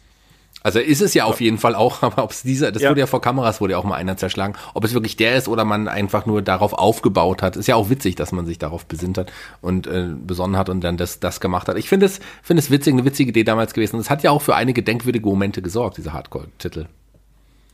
Absolut. Ich fand, der hat immer ganz gut dazu gepasst, weil natürlich Hardcore sollte ja auch nicht unbedingt so ein glatt gebügeltes Ding sein. Der hat ja auch so seine äh, Metamorphosen durchgemacht, irgendwo auch einen ähm, äh, Tommy Dreamer hatte ja dann auch irgendwann mal so eine etwas abgewandelte Variante, die er aussah wie ein Autoschild mit sich rumgetragen und solche Geschichten. Ähm, ich mochte die, die Hardcore-Division immer gerne, also speziell die 24-7-Geschichte natürlich damals mit, äh, mit Crash Holly, die legendären Geschichten mit dem äh, Kinderspielparadies und äh, den Headbangers und so. Das war schon witzig. Ich fand aber auch, dass da ein paar gute Matches dabei gewesen sind. Also wir werden gleich noch so ein paar Empfehlungen raus, rausschmeißen, aber so ein L. Snow gegen Hardcore Holly, die sich fast äh, irgendwo im Fluss erträgt Getränken, das gehörte damals irgendwo dazu und nicht zuletzt hat ja dann auch später die äh, WCW ja auch versucht, mit der Hardcore-Division irgendwie aufzuwarten. Shaggy, ich weiß, du hast das damals verfolgt, weil das damals ja richtig schön trashig gewesen ist, deswegen gefällt dir das ja. Ähm, wie hast du damals diesen, dieses, diese, diese Hardcore-Division der, der WCW empfunden? Na, sagen wir so, wir haben ja beide damals vor, früher die, die ECW gesehen und das hat ja ein bisschen darauf angespielt. Das war irgendwie eine, ja eine, eine Comedy-Variante der alten ECW-Matches äh, so ein bisschen, wenn, wenn man denkt, was da, da haben wir auch Leute wie, wie ein Raven, der hat, äh, ich meine, der ist Rekordträger in der WWE, aber der hat ja auch in der WCW um den Hardcore-Titel äh, gekämpft irgendwie und ähm, das war schon, das war schon irgendwie seltsam, die dann zu sehen. Klar mochte ich das, weil es irgendwie ein bisschen in die Comedy-Richtung gezogen wurde. Bei der WWE hat man Crash Holly benutzt, um der, der, der auch der, wie heute ein, ein Artuf auch immer weggerannt ist vor seinen Gegnern teilweise. Nicht so extrem wie heute, aber, oder ein, ein Norman Smiley war da auch ein fantastischer Hardcore-Champion in der WCW. Das war doch, also, das Match gegen, ich weiß nicht, ob, da haben wir glaube ich noch nie drüber geredet, es gibt ein Match gegen Brian Norms, wo die beiden gegeneinander um den Hardcore-Titel angetreten sind. Ähm, Jimmy Hart war der Manager von Brian Offs. Da gibt eine wirklich denkwürdige Szene, die ich wirklich großartig finde. Ähm, die prügeln sich in so einen Fahrstuhl. Norman Smiley liegt über Brian Knobs und schlägt so auf ihn ein. Dann geht die Fahrstuhltür zu und Jimmy Hart will mit dem Megafon zuschlagen. Fahrstuhltür geht wieder auf und er schlägt zu und dann ist aber Brian Knobs gerade oben gewesen. Und das nutzt halt Norman Smiley für den Sieg. Das war so eine geniale Idee, fand ich. Das hat mir so einen Spaß gemacht. Also es war schon witzig, sagen wir es mal so. Aber natürlich war es in, in Comedy-Gürtel letzten Endes, was es eigentlich so, glaube ich, nicht am Anfang gedacht war. Aber das war es letzten ja. Endes. Das glaube ich auch. Ich lache übrigens gerade darüber, weil du gemeint hast, da haben wir noch nie drüber gesprochen und ich bin mir zu 99% sicher, dass ich diese Geschichte mindestens schon zweimal von dir gehört habe. Das mag sein. Ich erzähle sie halt auch so gerne, weil ich sie so schön finde. Schaut euch dieses Match mal an. Ach ja, ja, und damit kommen wir eigentlich auch schon zum, äh, zum aktuellen Geschehen, ein bisschen 24-7. Ähm, man muss sagen, ist, dass der 24-7-Belt bei äh, WWE ja gar nicht der einzige Titel, der ist, der so in diese Richtung geht, weil es gibt ja zum Beispiel auch bei der japanischen Promotion DDT den Ironman Heavy Metal Weight Belt. Und ich muss da leider sagen, ich bin kein Spezialist von DDT. Ich weiß, dass es die Promotion gibt und ich freue mich darüber, wenn ich GIFs auf Twitter sehe, wie ein Chris Brooks äh, eine Wasserrutsche im Finger vor Leglock runterrutscht. Ach, die sind aber, das? Ja, natürlich. Einfach eine geile Promotion. aber ich habe auf jeden Fall mal so ein bisschen recherchiert, Kai, und ich habe dir auch die Links geschickt. Ähm, also die, die Regel ist ja da äh, genau dieselbe. Ne? Es ist 24-7 und da kann quasi jeder äh, gewinnen. Es war ursprünglich auch so ein bisschen als Parodie natürlich gedacht auf das äh, Geschehen von, ähm, äh, von WWE. Aber Kai, ich habe dir äh, da so ein paar Sachen geschickt, was da, wer da auch noch Champion gewesen ist, weil da konnte ja quasi jeder Champion werden, um es mal wirklich krass auszudrücken. Ja, also wie, wenn man so denkt, ah, der, der 24-7-Titel, der ist schon dumm witzig, den ich ja liebe. Also nach dem Motto, okay, Jinder Mahal wird irgendwie im Schlaf im Flugzeug gepinnt oder sowas. Dann ist das hier nochmal 400 Schippen drauf. Also so, einfach nur mal ein paar Beispiele zu nennen. Da, da war ein Taxifahrer, war Champion, der irgendwie, da ging die Tür auf oder sowas, dann hat er den Wrestler gepinnt. Ähm, eine Leiter war Champion, weil die Leiter im Match auf den Titelträger gefallen ist. Dann hat der Ref äh, den Pinfall gezählt. Eine Katze war Champion. Also so, da, das ist komplett bescheuert. Und dann die, die Leiter wurde, musste natürlich auch entthront werden. Und wer, also da muss ja auch irgendwie einen großen haben, da muss er, gegen Leiter muss erstmal gewinnen. Klar, ein Hund.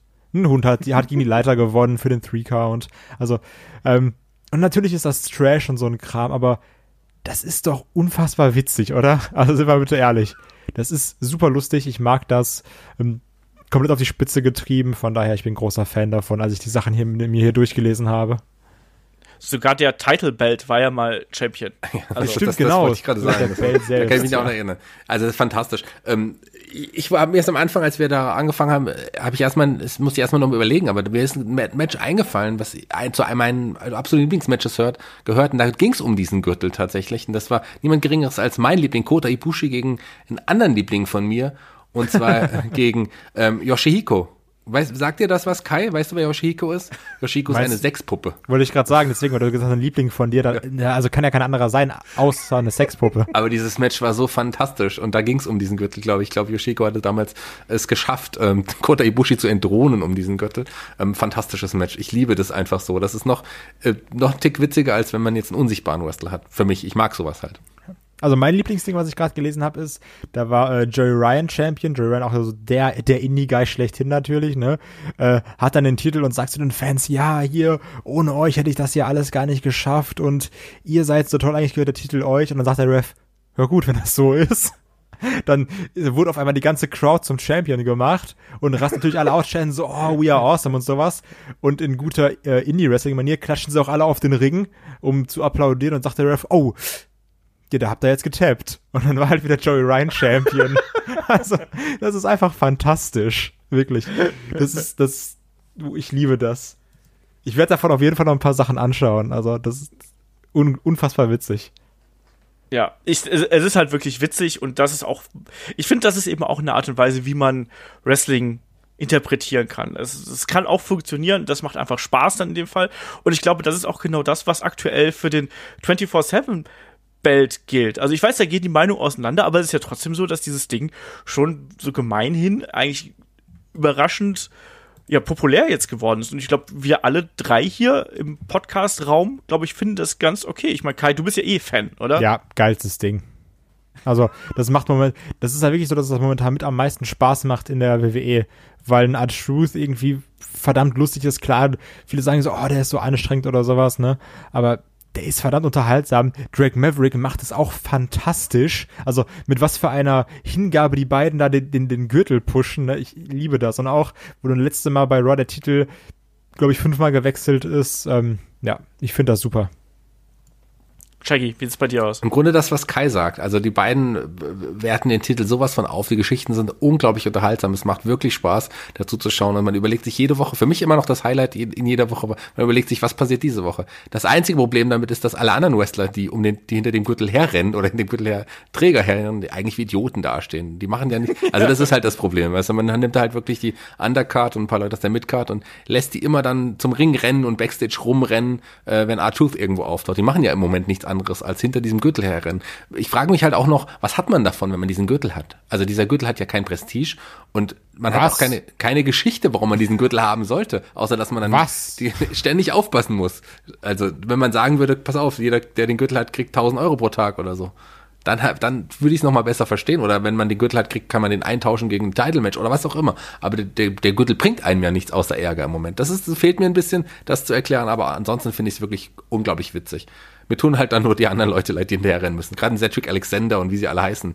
Mojo Wally kann das ruhig machen. Aber Der kann ja sonst nichts.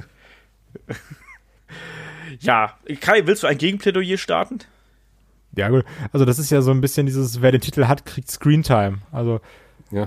von daher, also das ist ja nicht schlimm. Also ähm, so dann, dann kann man sich da irgendwie präsentieren.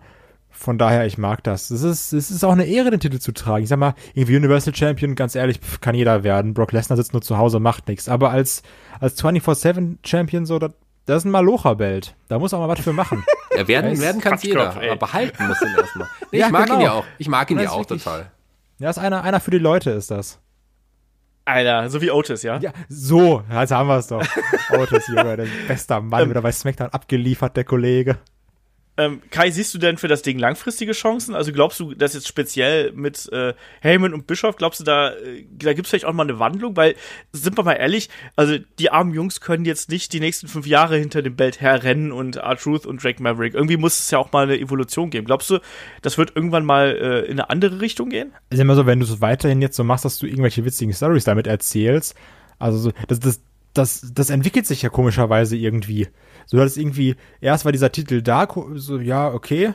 Und dann auf einmal war es R-Truth, dann hast du diese R-Truth Carmella Story und dann kam Drake Maverick dazu, so damit hast du ja auch nicht gerechnet. Also, das, wer hätte denn gedacht auf einmal, dass Drake Maverick so viel Screentime bekommt und verdammt unterhaltsam ist? Und auf einmal geht's dann Ich- in die Richtung äh, mit der Hochzeit und äh, jetzt allein so, wenn bei Raw gesagt wird, so ja, viel Spaß auf deinem Honeymoon, also da, da, da, bin ich doch der Erste, der nächsten, nächste Woche direkt wieder einschaltet und sagt, okay, was ist im Honeymoon passiert?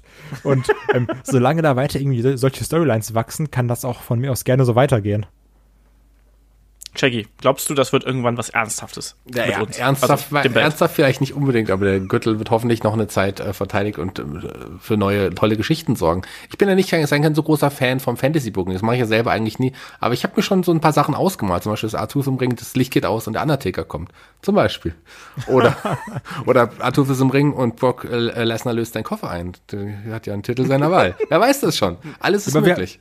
Wir haben da doch auch, da, da kam doch auch mal eine Frage, wo dann auch gesagt wurde, so, ja, gibt ja auch Legends oder sowas und dann machst du das irgendwie so äh, ortbezogen. Dann ist irgendwie Drake Maverick oder sowas, ist dann bei so einem äh, Metal-Konzert, hat da einer vorgeschlagen Ja. und auf einmal sind die Headbangers oder so ein Kram. Zum Beispiel. sowas kann man doch machen und also auch einfach nur, damit er einmal da ist und Damn sagt, so lass Ron Simmons nochmal Champion werden, keiner, ist mir egal. So, so du musst die doch nicht irgendwie bei Mania ins Main Event stellen, aber so kannst du doch auch diese Legends witzig einsetzen. Auf jeden Fall. Und was man bestimmt auch machen wird, ist, dass der Titel durch die einzelnen Roster mal, mal wechseln wird. Dass der wird auch bestimmt mal bei NXT mal kurz sein. NXT UK wäre da auch mal total witzig, wenn einer der Leute dem Titel mal irgendwie kurzzeitig hält. Warum auch nicht? Das ist ja alles möglich. Bei der Damendivision wird der vielleicht auch mal, Carmella wird sicherlich gegen Arthur mal kurzzeitig turnen oder keine Ahnung. Was werden wir, was werden wir nicht alles noch sehen können? Ich bin gespannt. Ja, genau. Also ich freue mich da auf sehr viele tolle Sachen. Oder auf einmal ist, ist da so Backstage ein JBL und gibt so eine Clothesline from Hell oder irgendwie, also irgendwie sowas. Ich, ich, das, damit kann man viele tolle Sachen machen. Von daher will ich mehr davon sehen. Ich warte darauf, dass R-Truth auf der Rennstrecke ist und von Sparkplug Bob Polly eingerollt wird. Oder CM Punk kommt zurück, wer weiß. Ja, und wird auch einfach mal zack, bums, eingerollt. Ja. Es ist ohnehin, ich finde, der 24-7-Belt hat endlich Einrollern wieder mehr äh, Kredibilität verliehen. Also, ja, genau. Most OP-Move.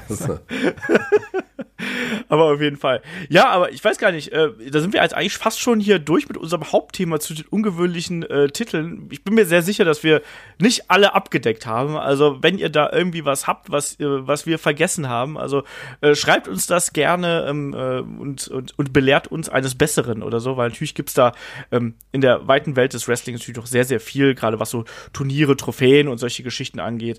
Also, ähm, da gibt's sicherlich genug. Ähm, wir können noch schnell so ein paar gerade weil wir gerade so im Hardcore Championship ge geschehen gewesen sind, kann ich auch so ein paar Dinger raushauen hier, was man sich mal anschauen sollte. Ich habe gerade schon gesagt, hier sowas, äh, ähm, Rob Van Dam gegen Jeff Hardy, da kann man sich die Matches von 2001 angucken. Ich mochte die Matches mit äh, Al Snow Hardcore Holly ganz besonders gerne. St. Valentine's Day Massacre ist da so ein Ding. Und äh, wer mal wieder Shane McMahon von irgendwo runterfallen sehen möchte, der soll mal SummerSlam 2000 einschalten und äh, da gibt's dann Shane McMahon gegen Steve Blackman und da fällt Shane McMahon vom Titantron. Spoiler. Dieser ganz, ganz nicht. legendäre Drop, den man schon sehr häufig gesehen hat und man nie weiß, aus welchem Match er ist. Genau das. Aber auch da ein paar lustige, lustige Matches dabei. Auch das Ding von WrestleMania 17, was ja äh, Kai und, äh, Quatsch, Kai, äh, David und ich noch letztens äh, besprochen haben äh, als, als Bonus-Podcast. Äh, das macht auch viel mehr Spaß als es eigentlich sollte. Ich bin mir sicher, wenn ich jetzt Shaggy sage, Shaggy, erinnere dich mal an WrestleMania 17, das äh, Hardcore-Match zwischen Raven, Kane und äh, Big Show. Da wirst du auch lachen müssen, oder? Ja, absolut, das stimmt. so, das stimmt wirklich. Aber ich denke dann wirklich eher an Leute wie Crash Holly oder, oder ähm, Norman Smiley. Smiley, wie er auch zeitweise hieß. Smiley. An den Wiggle. Ich mache jetzt gerade den Wiggle ja. nach. Kai weiß gar nicht, was ich mache, aber ich mache gerade den Wiggle. Kai. Google es mal. Ja, warte. Das ist so wie der, wie der, wie der alte Onkel, der sagt, Kai, guck mal, guck mal, was ich kann. So, wie heißt Kai der Typ, der den Wiggle macht? Norman Smiley. Der ist, der, der ist doch auch bei der WWE unter Vertrag. Ist der nicht einer der Trainer? Ja, natürlich. Das ist einer der Trainer im äh, Performance Center. Ja. Wer hätte das gedacht?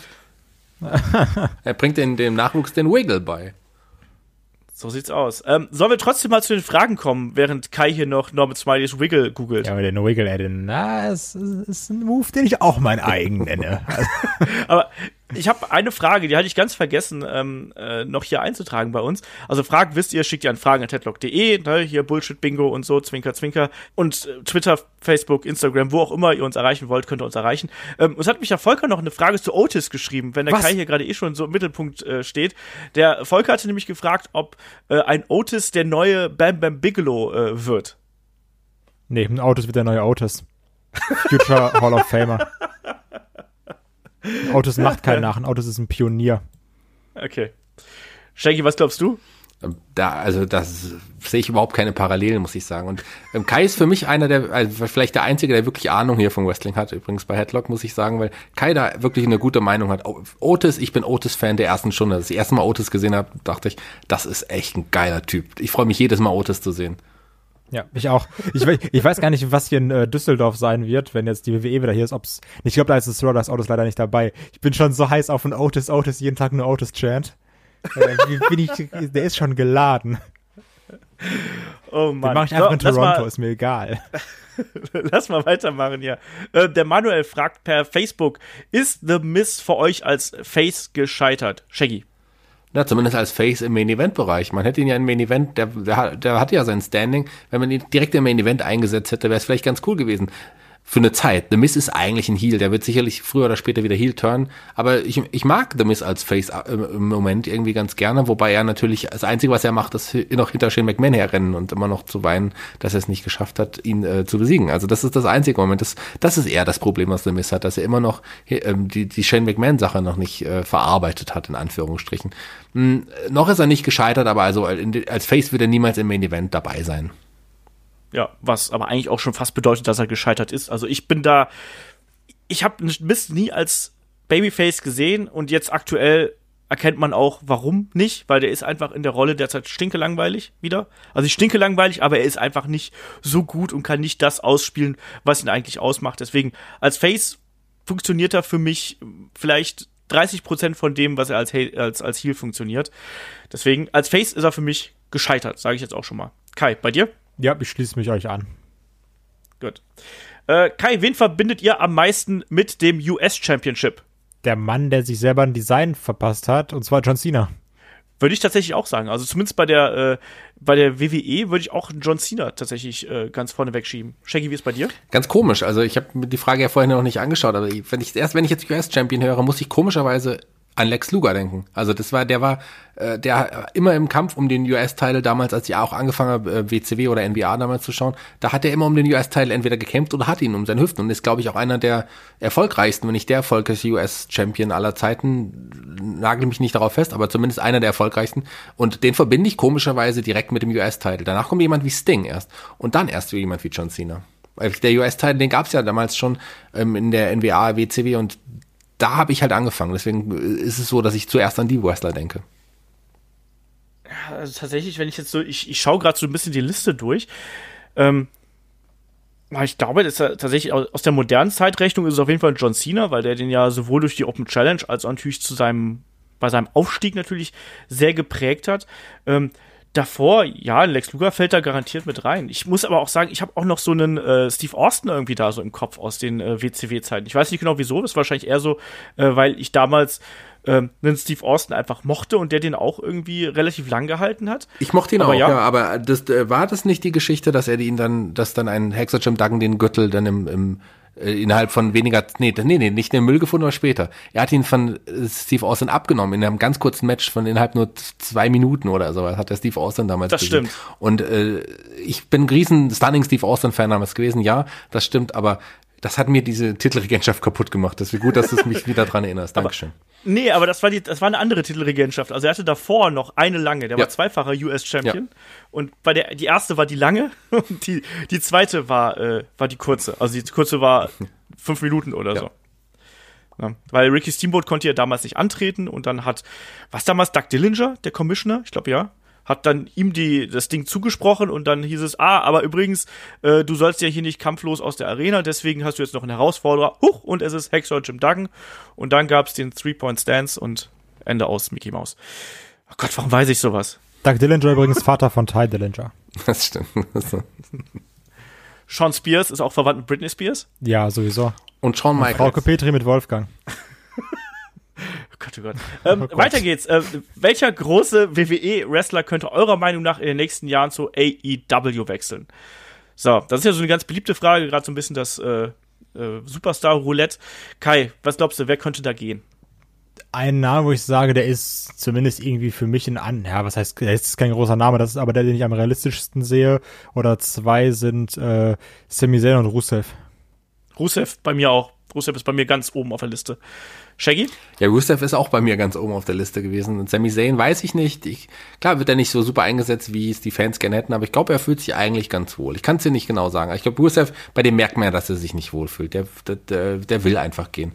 Und wer nie, erstmal nicht wechseln wird, sind halt ist Mike Bennett oder Mike Canellis, der hat ja erstmal einen Fünfjahresvertrag unterschrieben. Und ähm, Jinder Mahal leider auch nicht. Also das heißt, zwei andere großes WWE-Stars werden erstmal bleiben. Mike Bennett hat jetzt auch eine geile Storyline. Ja, Läuft. ähm, dann fragt der Manuel noch: äh, Verfolgt ihr Major League Wrestling? Das kann man ja frei auf YouTube äh, schauen. Äh, ich muss sagen, habe ich hier und da mal ganz kurz reingeschaut, aber mehr auch nicht. Also, weil man kann auch leider nicht alles schauen. Äh, Kai? Habe ich bis jetzt gerade noch nie von gehört. Oder bis vorhin, als ich die Frage gelesen habe.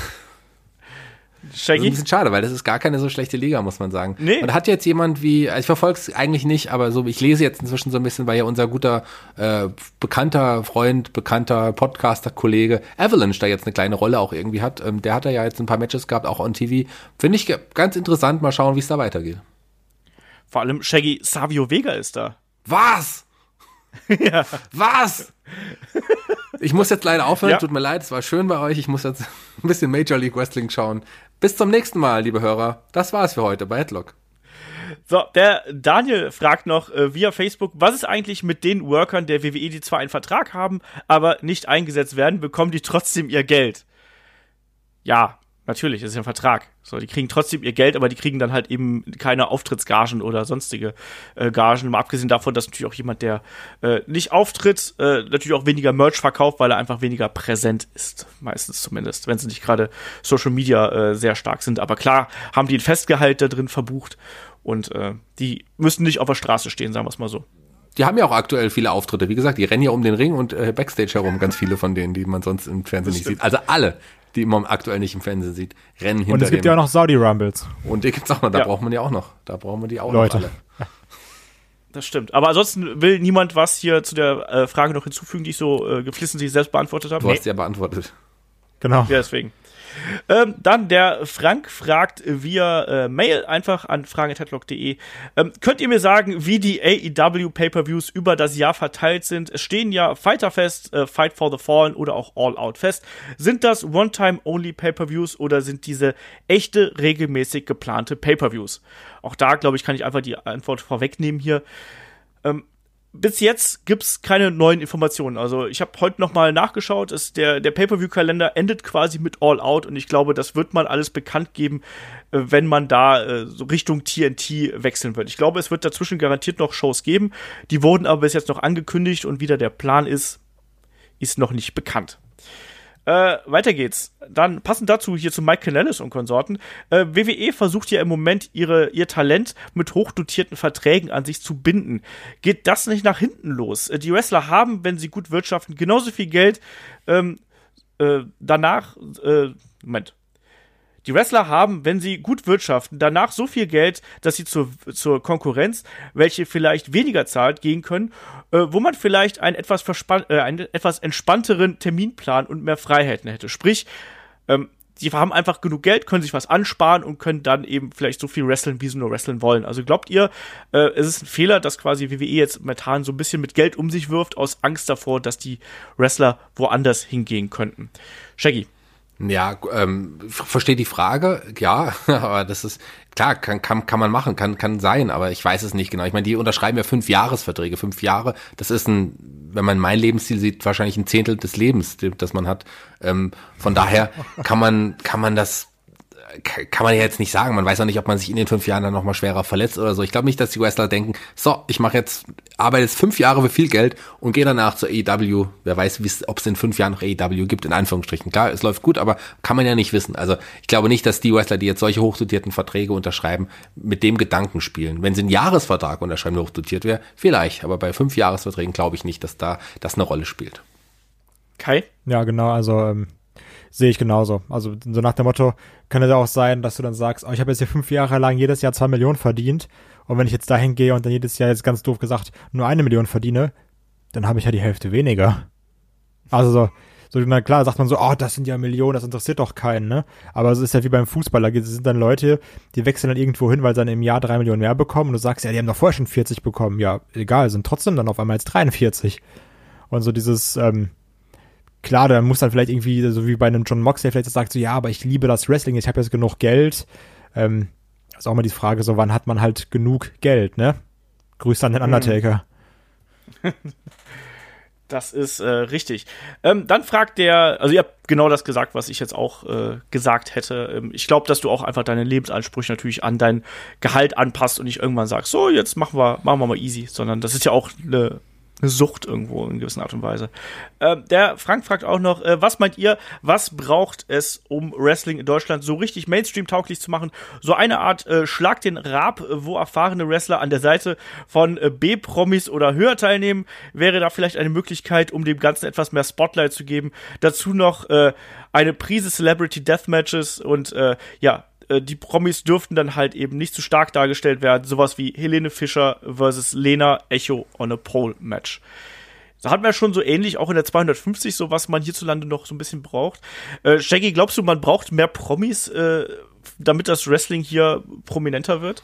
Ach, ich glaube nicht, dass das Wrestling hier in Deutschland nochmal ins Mainstream zurückkehren wird. Ich meine, es ist ja auch, wenn man ehrlich ist, in Amerika auch nicht wirklich mehr Mainstream. So, das ist es eigentlich nicht mehr. Es ist eine, in Amerika eine deutlich größere Blase und es ist deutlich bekannter, ganz klar, als es in Deutschland ist. Aber pff, aber wirklich in Deutschland zum Mainstream wird es, wird es nicht mehr werden. Prominente helfen da nicht. Ich meine, wir waren ja, wir kamen ja unsere prominenten Geschichte. Es gibt ja ein tolles Foto von uns übrigens, Olaf, mit ein paar Prominenten, die auch bei der WWE Backstage waren, äh, bei der Veranstaltung. Da sind ja so Leute wie Echo Fresh und Schükrü von der, vom Trödeltrupp. Das sind die Promis, die aktuell sich für Wrestling interessieren. Ah, kein Schükrü, boah, ey, heißt das so? Weiß ich gar nicht.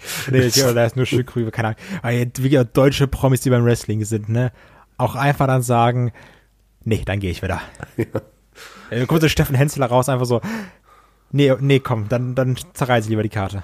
Ja, Steffen Hensler. Schön Thorsten Legert. Das sind ja, Steffen Hensler ist ja auch noch mal ein größerer, ein deutlich größerer Name. Aber klar, ich glaube nicht, dass das, dass das jetzt wirklich hilft. Und warum sollte jetzt äh, ein Fernsehsender sowas wie Schlag den Rab mit, mit Wrestlern und B-Promis äh, ins Fernsehen bringen? Also ich meine, da ist es weit davon entfernt. Sagen wir mal so. Es wäre vielleicht, vielleicht schafft es irgendwann eine deutsche Liga, ähm, Fernsehdeal in Deutschland zu schaffen. Das war aber auch schon das Maximum. Der wird dann, das wird dann nicht RTL oder Pro7 Sonntag 2015 sein. Irgendwie auf Arte um 2 Uhr oder so. Ja, also ich glaube auch nicht, dass das der, der Weg sein sollte, sondern ich glaube, wenn, dann muss es damit einhergehen, dass weil ich vielleicht WWE das ganze Ding hier nochmal anders äh, promoten wird, nochmal größer auffahren wird, nochmal da Geld reinstecken wird. Aber ich glaube, dass daraus dann eben was zusätzlich erwachsen kann, dass dann vielleicht Wrestler in bestimmte Sendungen eingeladen werden. Aber ich glaube eben, dass so Promi-Formate, ich meine, sagen wir mal ehrlich, was, was haben denn diese Promi-Formate wirklich fürs Wrestling getan? Hat, hat einen Hogan Knows Best dafür gesorgt, dass irgendwie das Wrestling besser dargestellt worden ist? Jackie, wie hieß denn damals diese, diese Trainingsshow in den USA, wo, wo Hogan auch Trainer gewesen ist? Oh, Mit diesen ganzen B- und C-Promis, wo der Screech von Saved by the Bell mitgespielt hat. Ja, ja, oh, das, das habe ich total vergessen und verdrängt. Ich weiß, was du meinst, aber ich kann mich überhaupt nicht mehr erinnern, wie das hieß. Gar nicht. Ja, aber, aber diese ganzen Dinger, das, das ist ja nichts, was das Wrestling als das gut repräsentiert, was es ist. Und das sorgt dann eben auch nicht dafür, dass Leute umschalten, sondern die denken sich halt, haha, ist das ein Zirkus? Guck mal hier, Helene und äh, Lena kloppen sich da um ein Echo. Ist albern, guck ich mir nicht an. Was, was vielleicht sein ja. kann, was vielleicht irgendwann wirklich mal funktioniert, zeitweise dann ist, wenn dann, keine Ahnung, ein Bobby Guns ins Dschungelcamp geht oder so, dann wird eine Zeit, ja. zwei, drei Wochen lang über Wrestling geredet und dann wird sicherlich auch viel mehr gezeigt, aber das wird auch wieder verblassen. Aber das ist so eine Möglichkeit, das mal kurz in Mains, Mainstream zu holen. Und, aber das wird da nicht bleiben. Ich muss ja auch gerade lachen, weil es würde ja auch perfekt passen, weil auch im Dschungelcamp wird ja oft um Zigaretten gestritten. Das wäre ähm, einfach geil, beim ganzen Dschungelcamp. würde ich sofort gucken. Ja, ähm, der Downjack, ich habe den Namen letztes Mal schon vorgelesen, weiß nicht genau, wie man ausspricht. Also schick's mir gerne mal in Lautschrift, wie man deinen Namen ausspricht. Äh, fragt auf jeden Fall per Instagram, äh, glaubt ihr, dass sich bei WWE wirklich was ändert, wenn AEW ihre Wochenshow hat, sie aber nicht Head-to-Head -head mit den WWE-Shows an einem Wochentag geht? So, Kai, glaubst du das? Ja, ich glaube, gerade in den ersten Monaten wird sagen so, oh, guck mal WWE, so macht man eine Weekly, haha, das ist ja ganz, ganz geil. Und dann irgendwann so nach einem halben Jahr wird's dann auch leiser werden. Und ja, weiß ich nicht. Also ist halt die Frage, was ich, also ich glaube, bei der WWE ändert sich gerade wenig, weil sie auf AW reagieren, sondern da ändert sich gerade eher was, weil sie auf ihre eigenen Missstände ja. reagieren. So, genau das ist es auch. Bei AW, also dass der Fokus da gar nicht so drauf liegt, wie wir immer sagen, nach dem Motto, oh, WWE hat Angst vor AW, sondern die WWE merkt einfach gerade scheiße, wir, uns laufen die Zuschauer weg ich meine, man muss ja auch da mal sagen, warum sollte man jetzt auf, auf AEW gucken, wo die noch nicht mal eine Weekly haben? Also, ähm, und ich glaube auch, ich glaube auch, dass äh, dieses Head-to-Head-Gehen ähm, damit gar nichts zu tun hat im Endeffekt. Also ich glaube, es wäre das Dümmste, was äh, AEW machen könnte, was ja auch nicht passieren wird, wäre sofort Head-to-Head -head gehen, weil du damit die Zielgruppe, auch wenn jetzt ja rausgekommen ist, dass man quasi unterschiedliche Zielgruppen hat, aber trotzdem äh, ist es ja dann wiederum das Problem, ob jetzt die Leute alle ständig Wrestling im TV haben wollen. Ne? Also ich halte das, was Kai gesagt hat, gerade für richtig. Ich glaube, WWE wird was ändern, weil sie was für ihre Sponsoren, für die Aktionäre und für Fox ändern müssen, damit die Ratings besser werden. Aber die werden nicht ihr Format ändern, weil äh, AEW da ist. Das äh, glaube glaub ich einfach nicht. Auch, auch nicht, wenn die beiden Head-to-Head -head gehen würden. Shaggy? Ja, da ein bisschen, kleines bisschen widersprechen. Ihr habt vollkommen recht mit dem, was ihr sagt, aber ich glaube, dass ähm, die WWE schon ein bisschen jetzt als Konkurrenz sieht und sie das schon ein bisschen im Nacken spürt und das sicherlich noch Ansporn ist, was zu ändern, weil sie jetzt noch mehr merken, sie müssen was ändern.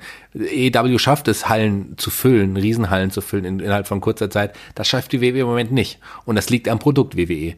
Ähm, deswegen müssen sie, werden sie sich auch aufgrund der AEW so ein bisschen verändern müssen. Das glaube ich schon. Also, äh, aber das hat jetzt keine Auswirkung, ob es jetzt ähm, gleich Head-to-Head -head laufen würde. Ich glaube, das wäre eher negativ für AEW, wenn sie jetzt wirklich an den Montag gehen würden. Jetzt, äh, der Hype ist da, aber ich glaube nicht, dass, wenn sie parallel laufen würde, dass AEW mehr Einschaltquoten hätte als die WWE. Im Gegenteil, das glaube ich nicht. Ähm, und von daher wird es ganz gut sein. Ich freue mich auf die wöchentlichen AEW-Shows. Konkurrenz belebt das Geschäft und ich glaube, das ist schon ein Faktor für die Änderung, aber Veränderung, aber der eigentliche Grund, warum sie sich verändern müssen, ist, weil es einfach scheiße ist und dass sie das langsam auch merken. AEW kommt einfach als weiterer kleiner Grund hinzu. Oh, Shaggy hat scheiße gesagt. Dafür hat Kai ähm. letztes Mal Wichser gesagt im Podcast. Scheiß Wichser.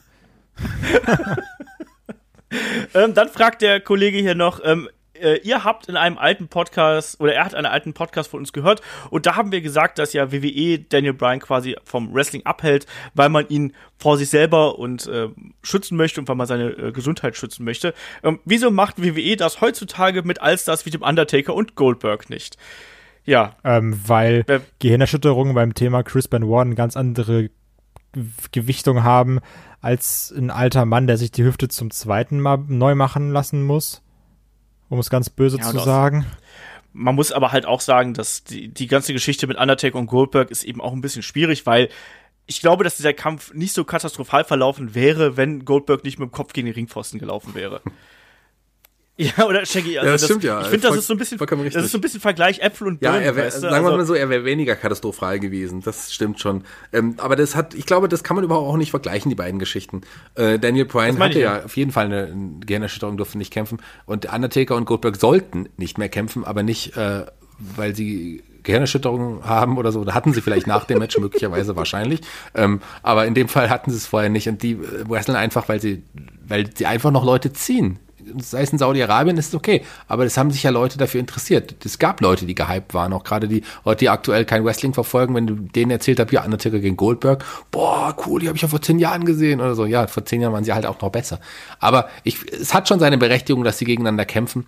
Ähm, aber wenn die Kämpfe so aussehen und sie beide wirklich Angst haben muss, dass beide sich verletzen. Und ich glaube, dass das so wie du, Olaf, gesagt hast, liegt sicherlich auch ein bisschen daran, dass Goldberg sich einfach nach dem, nach dem, der sich da seinen Kopf ange, angehauen hat, nicht mehr so richtig unter Kontrolle hatte. Wäre sicherlich anders verlaufen, aber trotzdem immer noch nicht ungefährlich für die beiden. Das stimmt schon.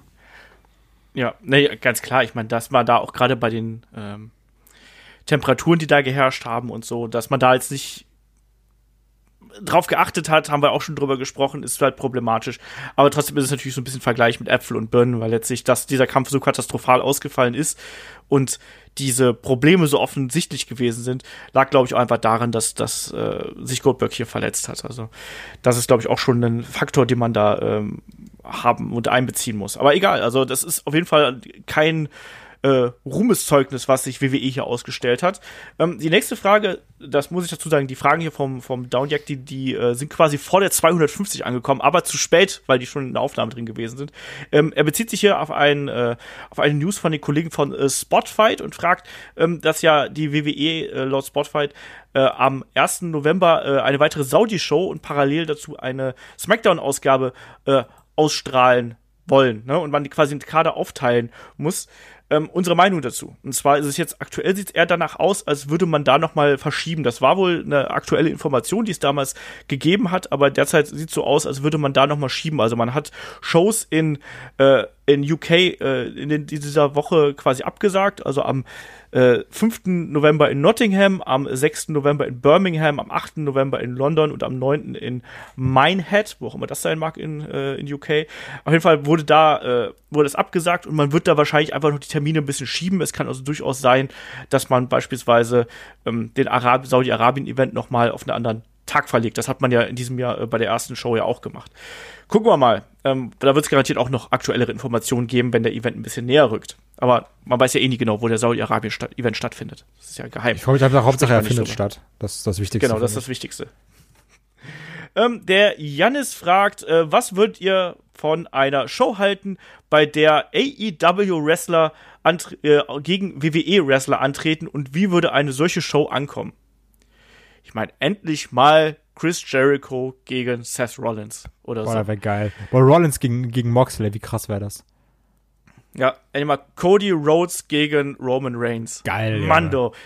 Ja, Ähm, macht euch nein, jetzt drüber lustig, aber das ist schon tatsächlich eine Frage, die, glaube ich, viele Leute beschäftigt. Das ist eine, ähm, eine, eine Frage, die, die, ist- also das wird so nicht passieren, ganz klar. Ich meine, es, es wird keine ligenübergreifenden Matches erstmal geben, kann ich mir absolut nicht vorstellen. Und meine, im Grunde will man sowas ja auch nicht, man will sowas irgendwie sehen als Fan, aber eigentlich ist es ja Quatsch, Ja. sowas zu sehen. Also ich glaube, ich habe, ich mache mir da überhaupt keine Gedanken, weil sowas wird es nicht geben.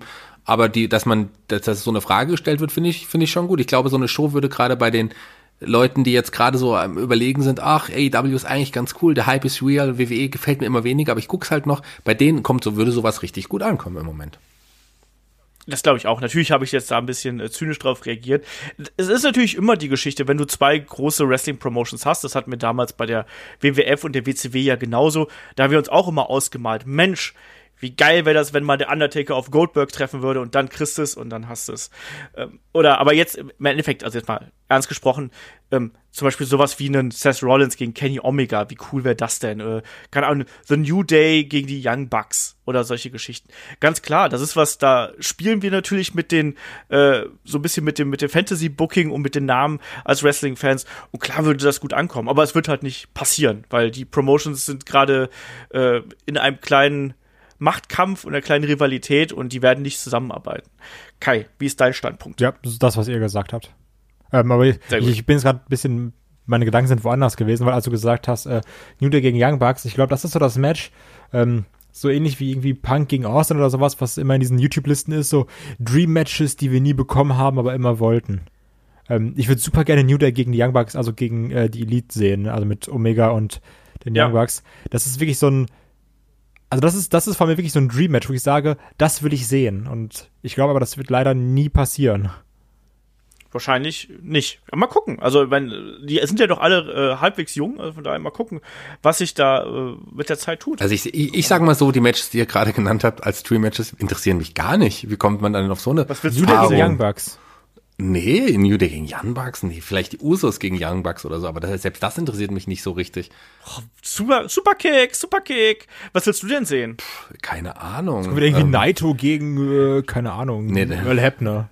Nee, nee, keine. Nein, Naito ist ja, Gott, aber er hat das AEW, da hat er schon mal zumindest zur Hälfte recht. Ähm, Ja, ich weiß es nee, nicht. also ich mache mir da ich, überhaupt, mir fällt jetzt überhaupt gar kein Match ein, so zuerst. Ich würde gern ähm, Flying Brian gegen, gegen Omega sehen, aber der ist ja auch nicht da. Nee, kein, ich weiß es nicht. Also, das sind diese destruktiven, weißt du, macht sich hier über uns lustig und hat selber keinen also Okay, keine Träume. ja, mir ist alles Nein. egal. okay.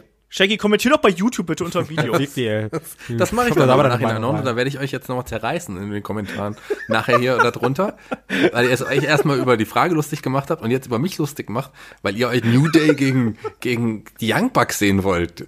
Wer will denn das sehen? Was hat man denn? Also, so spannend finde ich das jetzt nun wirklich nicht. Wir können ja mal die Hörer fragen. Also, wie seht ihr das denn? Habt ihr Tree Matches? Schreibt sie mal hier drunter in, in, in den Kommentaren bei YouTube oder schreibt sie uns so. Und schreibt aber bitte auch dazu, findet ihr New Day gegen Young Bucks genauso uninteressant wie ich? Da gibt's doch bessere Konstellationen. Also, die Fa Nein. So, weiter geht's. Äh, Kai, ich frage ab jetzt nur noch dich, wenn das R-Truth okay gegen ist. Michael Nakasawa zum Beispiel. oh Gott, oh Gott. Ey, gekauft, ohne Scheiß. Der Michael fragt via Facebook, ähm, wie sieht es eigentlich, wie steht es eigentlich um Lesnar und Heyman angesichts der aktuellen Entwicklung um Heymans neue Position? Hat das Ganze äh, auf Dauer Einfluss auf Heymans Advocate-Position? Ähm, ich denke mal, Vince wird äh, sich sicher nicht äh, von Lesnar als eines der vermeintlichen Zugpferde trennen wollen, aber ohne Heyman, ähm, der ihn äh, oft vertritt, ist der ja mega teuer für WWE. Also was glaubt ihr? Glaubt ihr diese Geschichte mit Paul Heyman als ja Strippenzieher hinter den Kulissen als Executive Director hat irgendwie Einfluss auf seine Manager-Position on air. Kai. Nee, also weil ähm, ich habe da jetzt letztens ein Interview von Paul Heyman zugelesen, als dann ja auch direkt beworben wurde von irgendwelchen Arenen, so ja, das erste Raw mit Paul Heyman als bla bla und sowas. Ähm, aber trotzdem ist ja Paul Heyman gar nicht diese On-Screen-Personality. Also es ist jetzt ja nicht wie so ein GM Kurt Angle oder sowas, der dann da im Ring steht oder ein GM Corbin, sondern der macht ja eher, sein Ding hat auch in einem Interview gesagt, dass er auch, dass er auch selber findet, dass diese GM-Rolle veraltet ist und gar nicht mehr irgendwie zeitgemäß. So die, die Leute wollen nicht wissen, mit welcher Bürokratie wird gerade das Match gemacht, sondern die wollen halt die Fehde sehen, die, die dann interessant ist. Und ähm, solange dann Paul Heyman nicht so als der GM dargestellt wird, sehe ich da auch kein Problem, dass er noch in seiner äh, Advocate-Rolle drin steckt. Ja, genau. Also es geht ja hier tatsächlich einfach nur um diese Managerrolle, ob diese irgendwie Einfluss drauf hat. Ich glaube auch, dass Paul Heyman diese Segmente, die er da macht, so ziemlich aus dem Ärmel schüttelt und da nicht so mega im Stress ist. Ich glaube, dass er das relativ gut miteinander balancieren kann, weil im Endeffekt ist er ja eh vor Ort eigentlich. Shaggy, wie ist da deine Einstellung? Ich glaube, das hat keine Auswirkungen. Gut. Äh, der Herr V fragt via YouTube, und zwar geht es um zwei Positionen. Es war einmal die Geschichte ähm, bei Dominion, zwar hier diese ganze, es geht um die Härte, die in den Matches stattgefunden hat, spe speziell bei Ibushi gegen Naito, also German Suplex aufs Apron, Piledriver, Headbutts und so weiter und so fort. Und natürlich der, äh, der Chairshot von Sean Spears gegen äh, Cody Rhodes bei äh, Fighter Fest.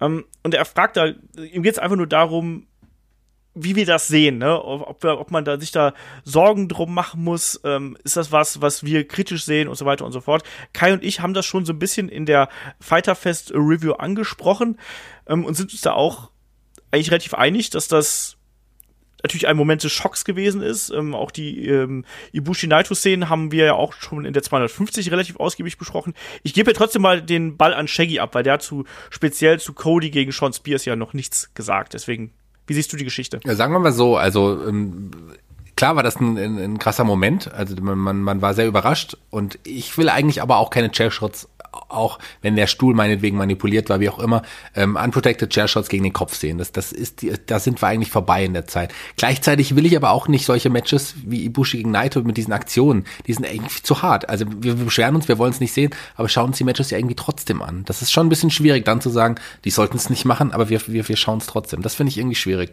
Ich bin da ganz, ich kann nicht genau sagen, die, die Wrestler setzen ihre Gesundheit aufs Spiel. In dem Fall, diese machen das ja nochmal um eine, eine Stufe härter. Ähm, ich finde, ich kann es nicht gut heißen, aber mir fällt es auch schwer wegzuschauen in dem Fall. Also solange es kein Ultra-Violent-Match ist oder sowas, dann ist es nochmal was anderes. Aber klar sieht man es irgendwie gerne. Übrigens wollte ich auch nochmal mich bei euch beschweren. Ihr habt äh, total über diesen Chairshot euch beschwert, aber diesen, diesen Trustfall von Darby Allen auf den Apron, den, den ich noch weitaus dümmer finde, ganz ehrlich, bei dem jungen Kerl, da habt ihr, da habt, das habt ihr so ein bisschen abgetan irgendwie. Ich fand das deutlich schlimmer, dass er das gemacht hat, diese Aktion, den, den, den Trustfall. Das war echt eine, eine, so, das war die unnötigste Sache am ganzen, ganzen ähm, Großereignis, wenn man das so sieht. Das war äh, auch gesundheitsgefährdend. Also es ist schwierig, das zu begründen. Ich ich habe das ja damals, äh, wenn ich mir jetzt nicht komplett täusche, habe ich Kai damals gefragt, dumm oder geil. Und das fällt eigentlich auch in genau dieselbe Kategorie, wie du gerade gesagt hast. Ähm, man guckt sich das an und denkt sich auf der einen Seite, ja, es ist echt keine kluge Aktion und das ist nicht gesund. Auf der anderen Seite sagt man aber, ja, Mach's sehr, sehr schmerz. Mach's doch mal, genau. Egal wie schmerzhaft es eben aussieht, ne? Ja, also wir sind noch, wir, Entschuldigung, aber wir sind noch unter der, es gibt so eine Linie, wenn du über diese Linie bist, dann stehst du da beim Autounfall und machst Fotos. Über diese Linie sind wir aber noch nicht. Wir sind noch deutlich drunter, wenn wir uns das anschauen. Aber es geht in die Richtung.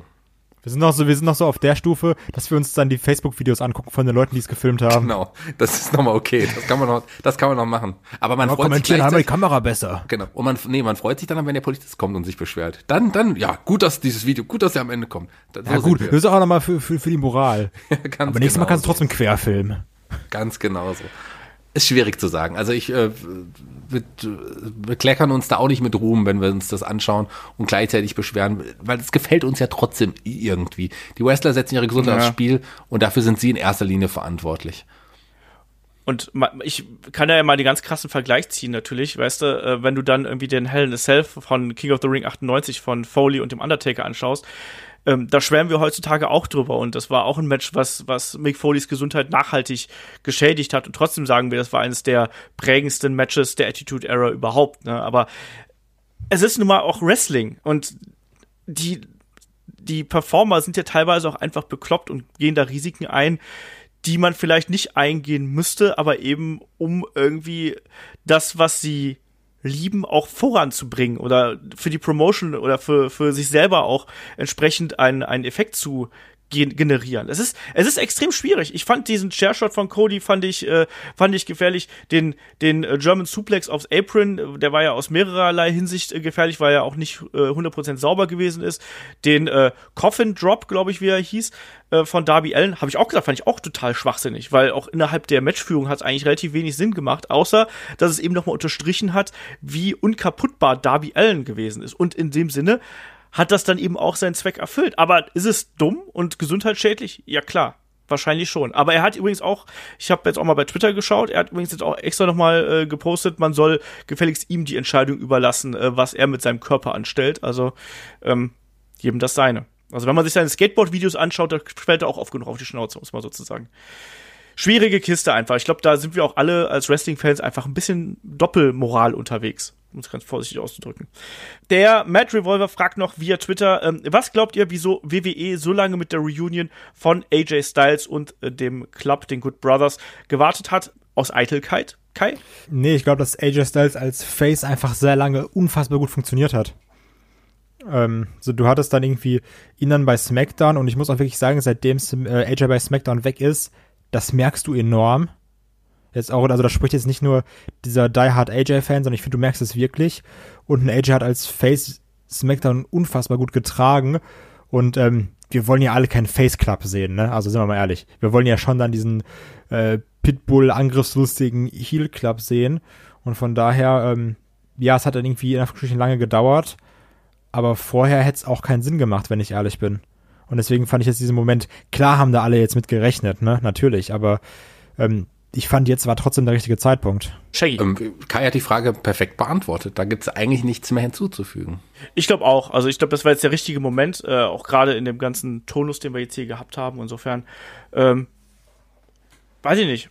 Ähm, Klar hat man, manchmal sollte man sich aber auch einfach, einfach Dinge äh, aufbewahren und dann einfach mal, äh, einfach mal gucken, ob man die sich nicht vielleicht ein bisschen aufhebt und dann eben für den richtigen Moment. Und anscheinend ist es das ja im Augenblick. Gucken wir mal, wo das alles hinführt. Aber ich würde sagen, wir sind damit äh, durch mit unserem äh, großen Bells und äh, Fragen Podcast. Es sei denn, einer von euch beiden will noch was sagen, der darf jetzt sofort reinspringen. Schade.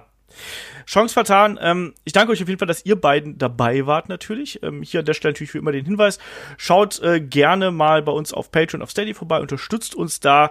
Ähm, wie gesagt, Fighterfest Review ist online. Ähm, Abstimmung für ähm, den äh, In die Fresse Podcast, wie ich so schön formuliert habe, äh, ist online. Schaut da gern vorbei. Unterstützt uns, helft uns, das die ganzen Dinge noch ein bisschen größer zu machen. Ihr merkt, da kommt gerade richtig viel Content hinterher. In dem Sinne, äh, nächste Woche geht's dann hier natürlich weiter. Da geht's ja dann schon mit Extreme Rules los, äh, mit der Preview. Da sind wir dann auch hier wieder ein lustiger Dreierformation zugegen. Und ich wünsche euch äh, viel Spaß beim Wrestling schauen. Es ist gerade so viel los. Ähm, da gibt's genug und für jeden vor allem etwas. Habt Spaß dabei. Und bis zum nächsten Mal. Macht's gut. Bis dahin. Tschüss. Tschüss und wir sind wirklich super glücklich für eure Unterstützung. Dank dafür. Tschüss, ich bin glücklich wegen Otis. Also ich auch. Oh,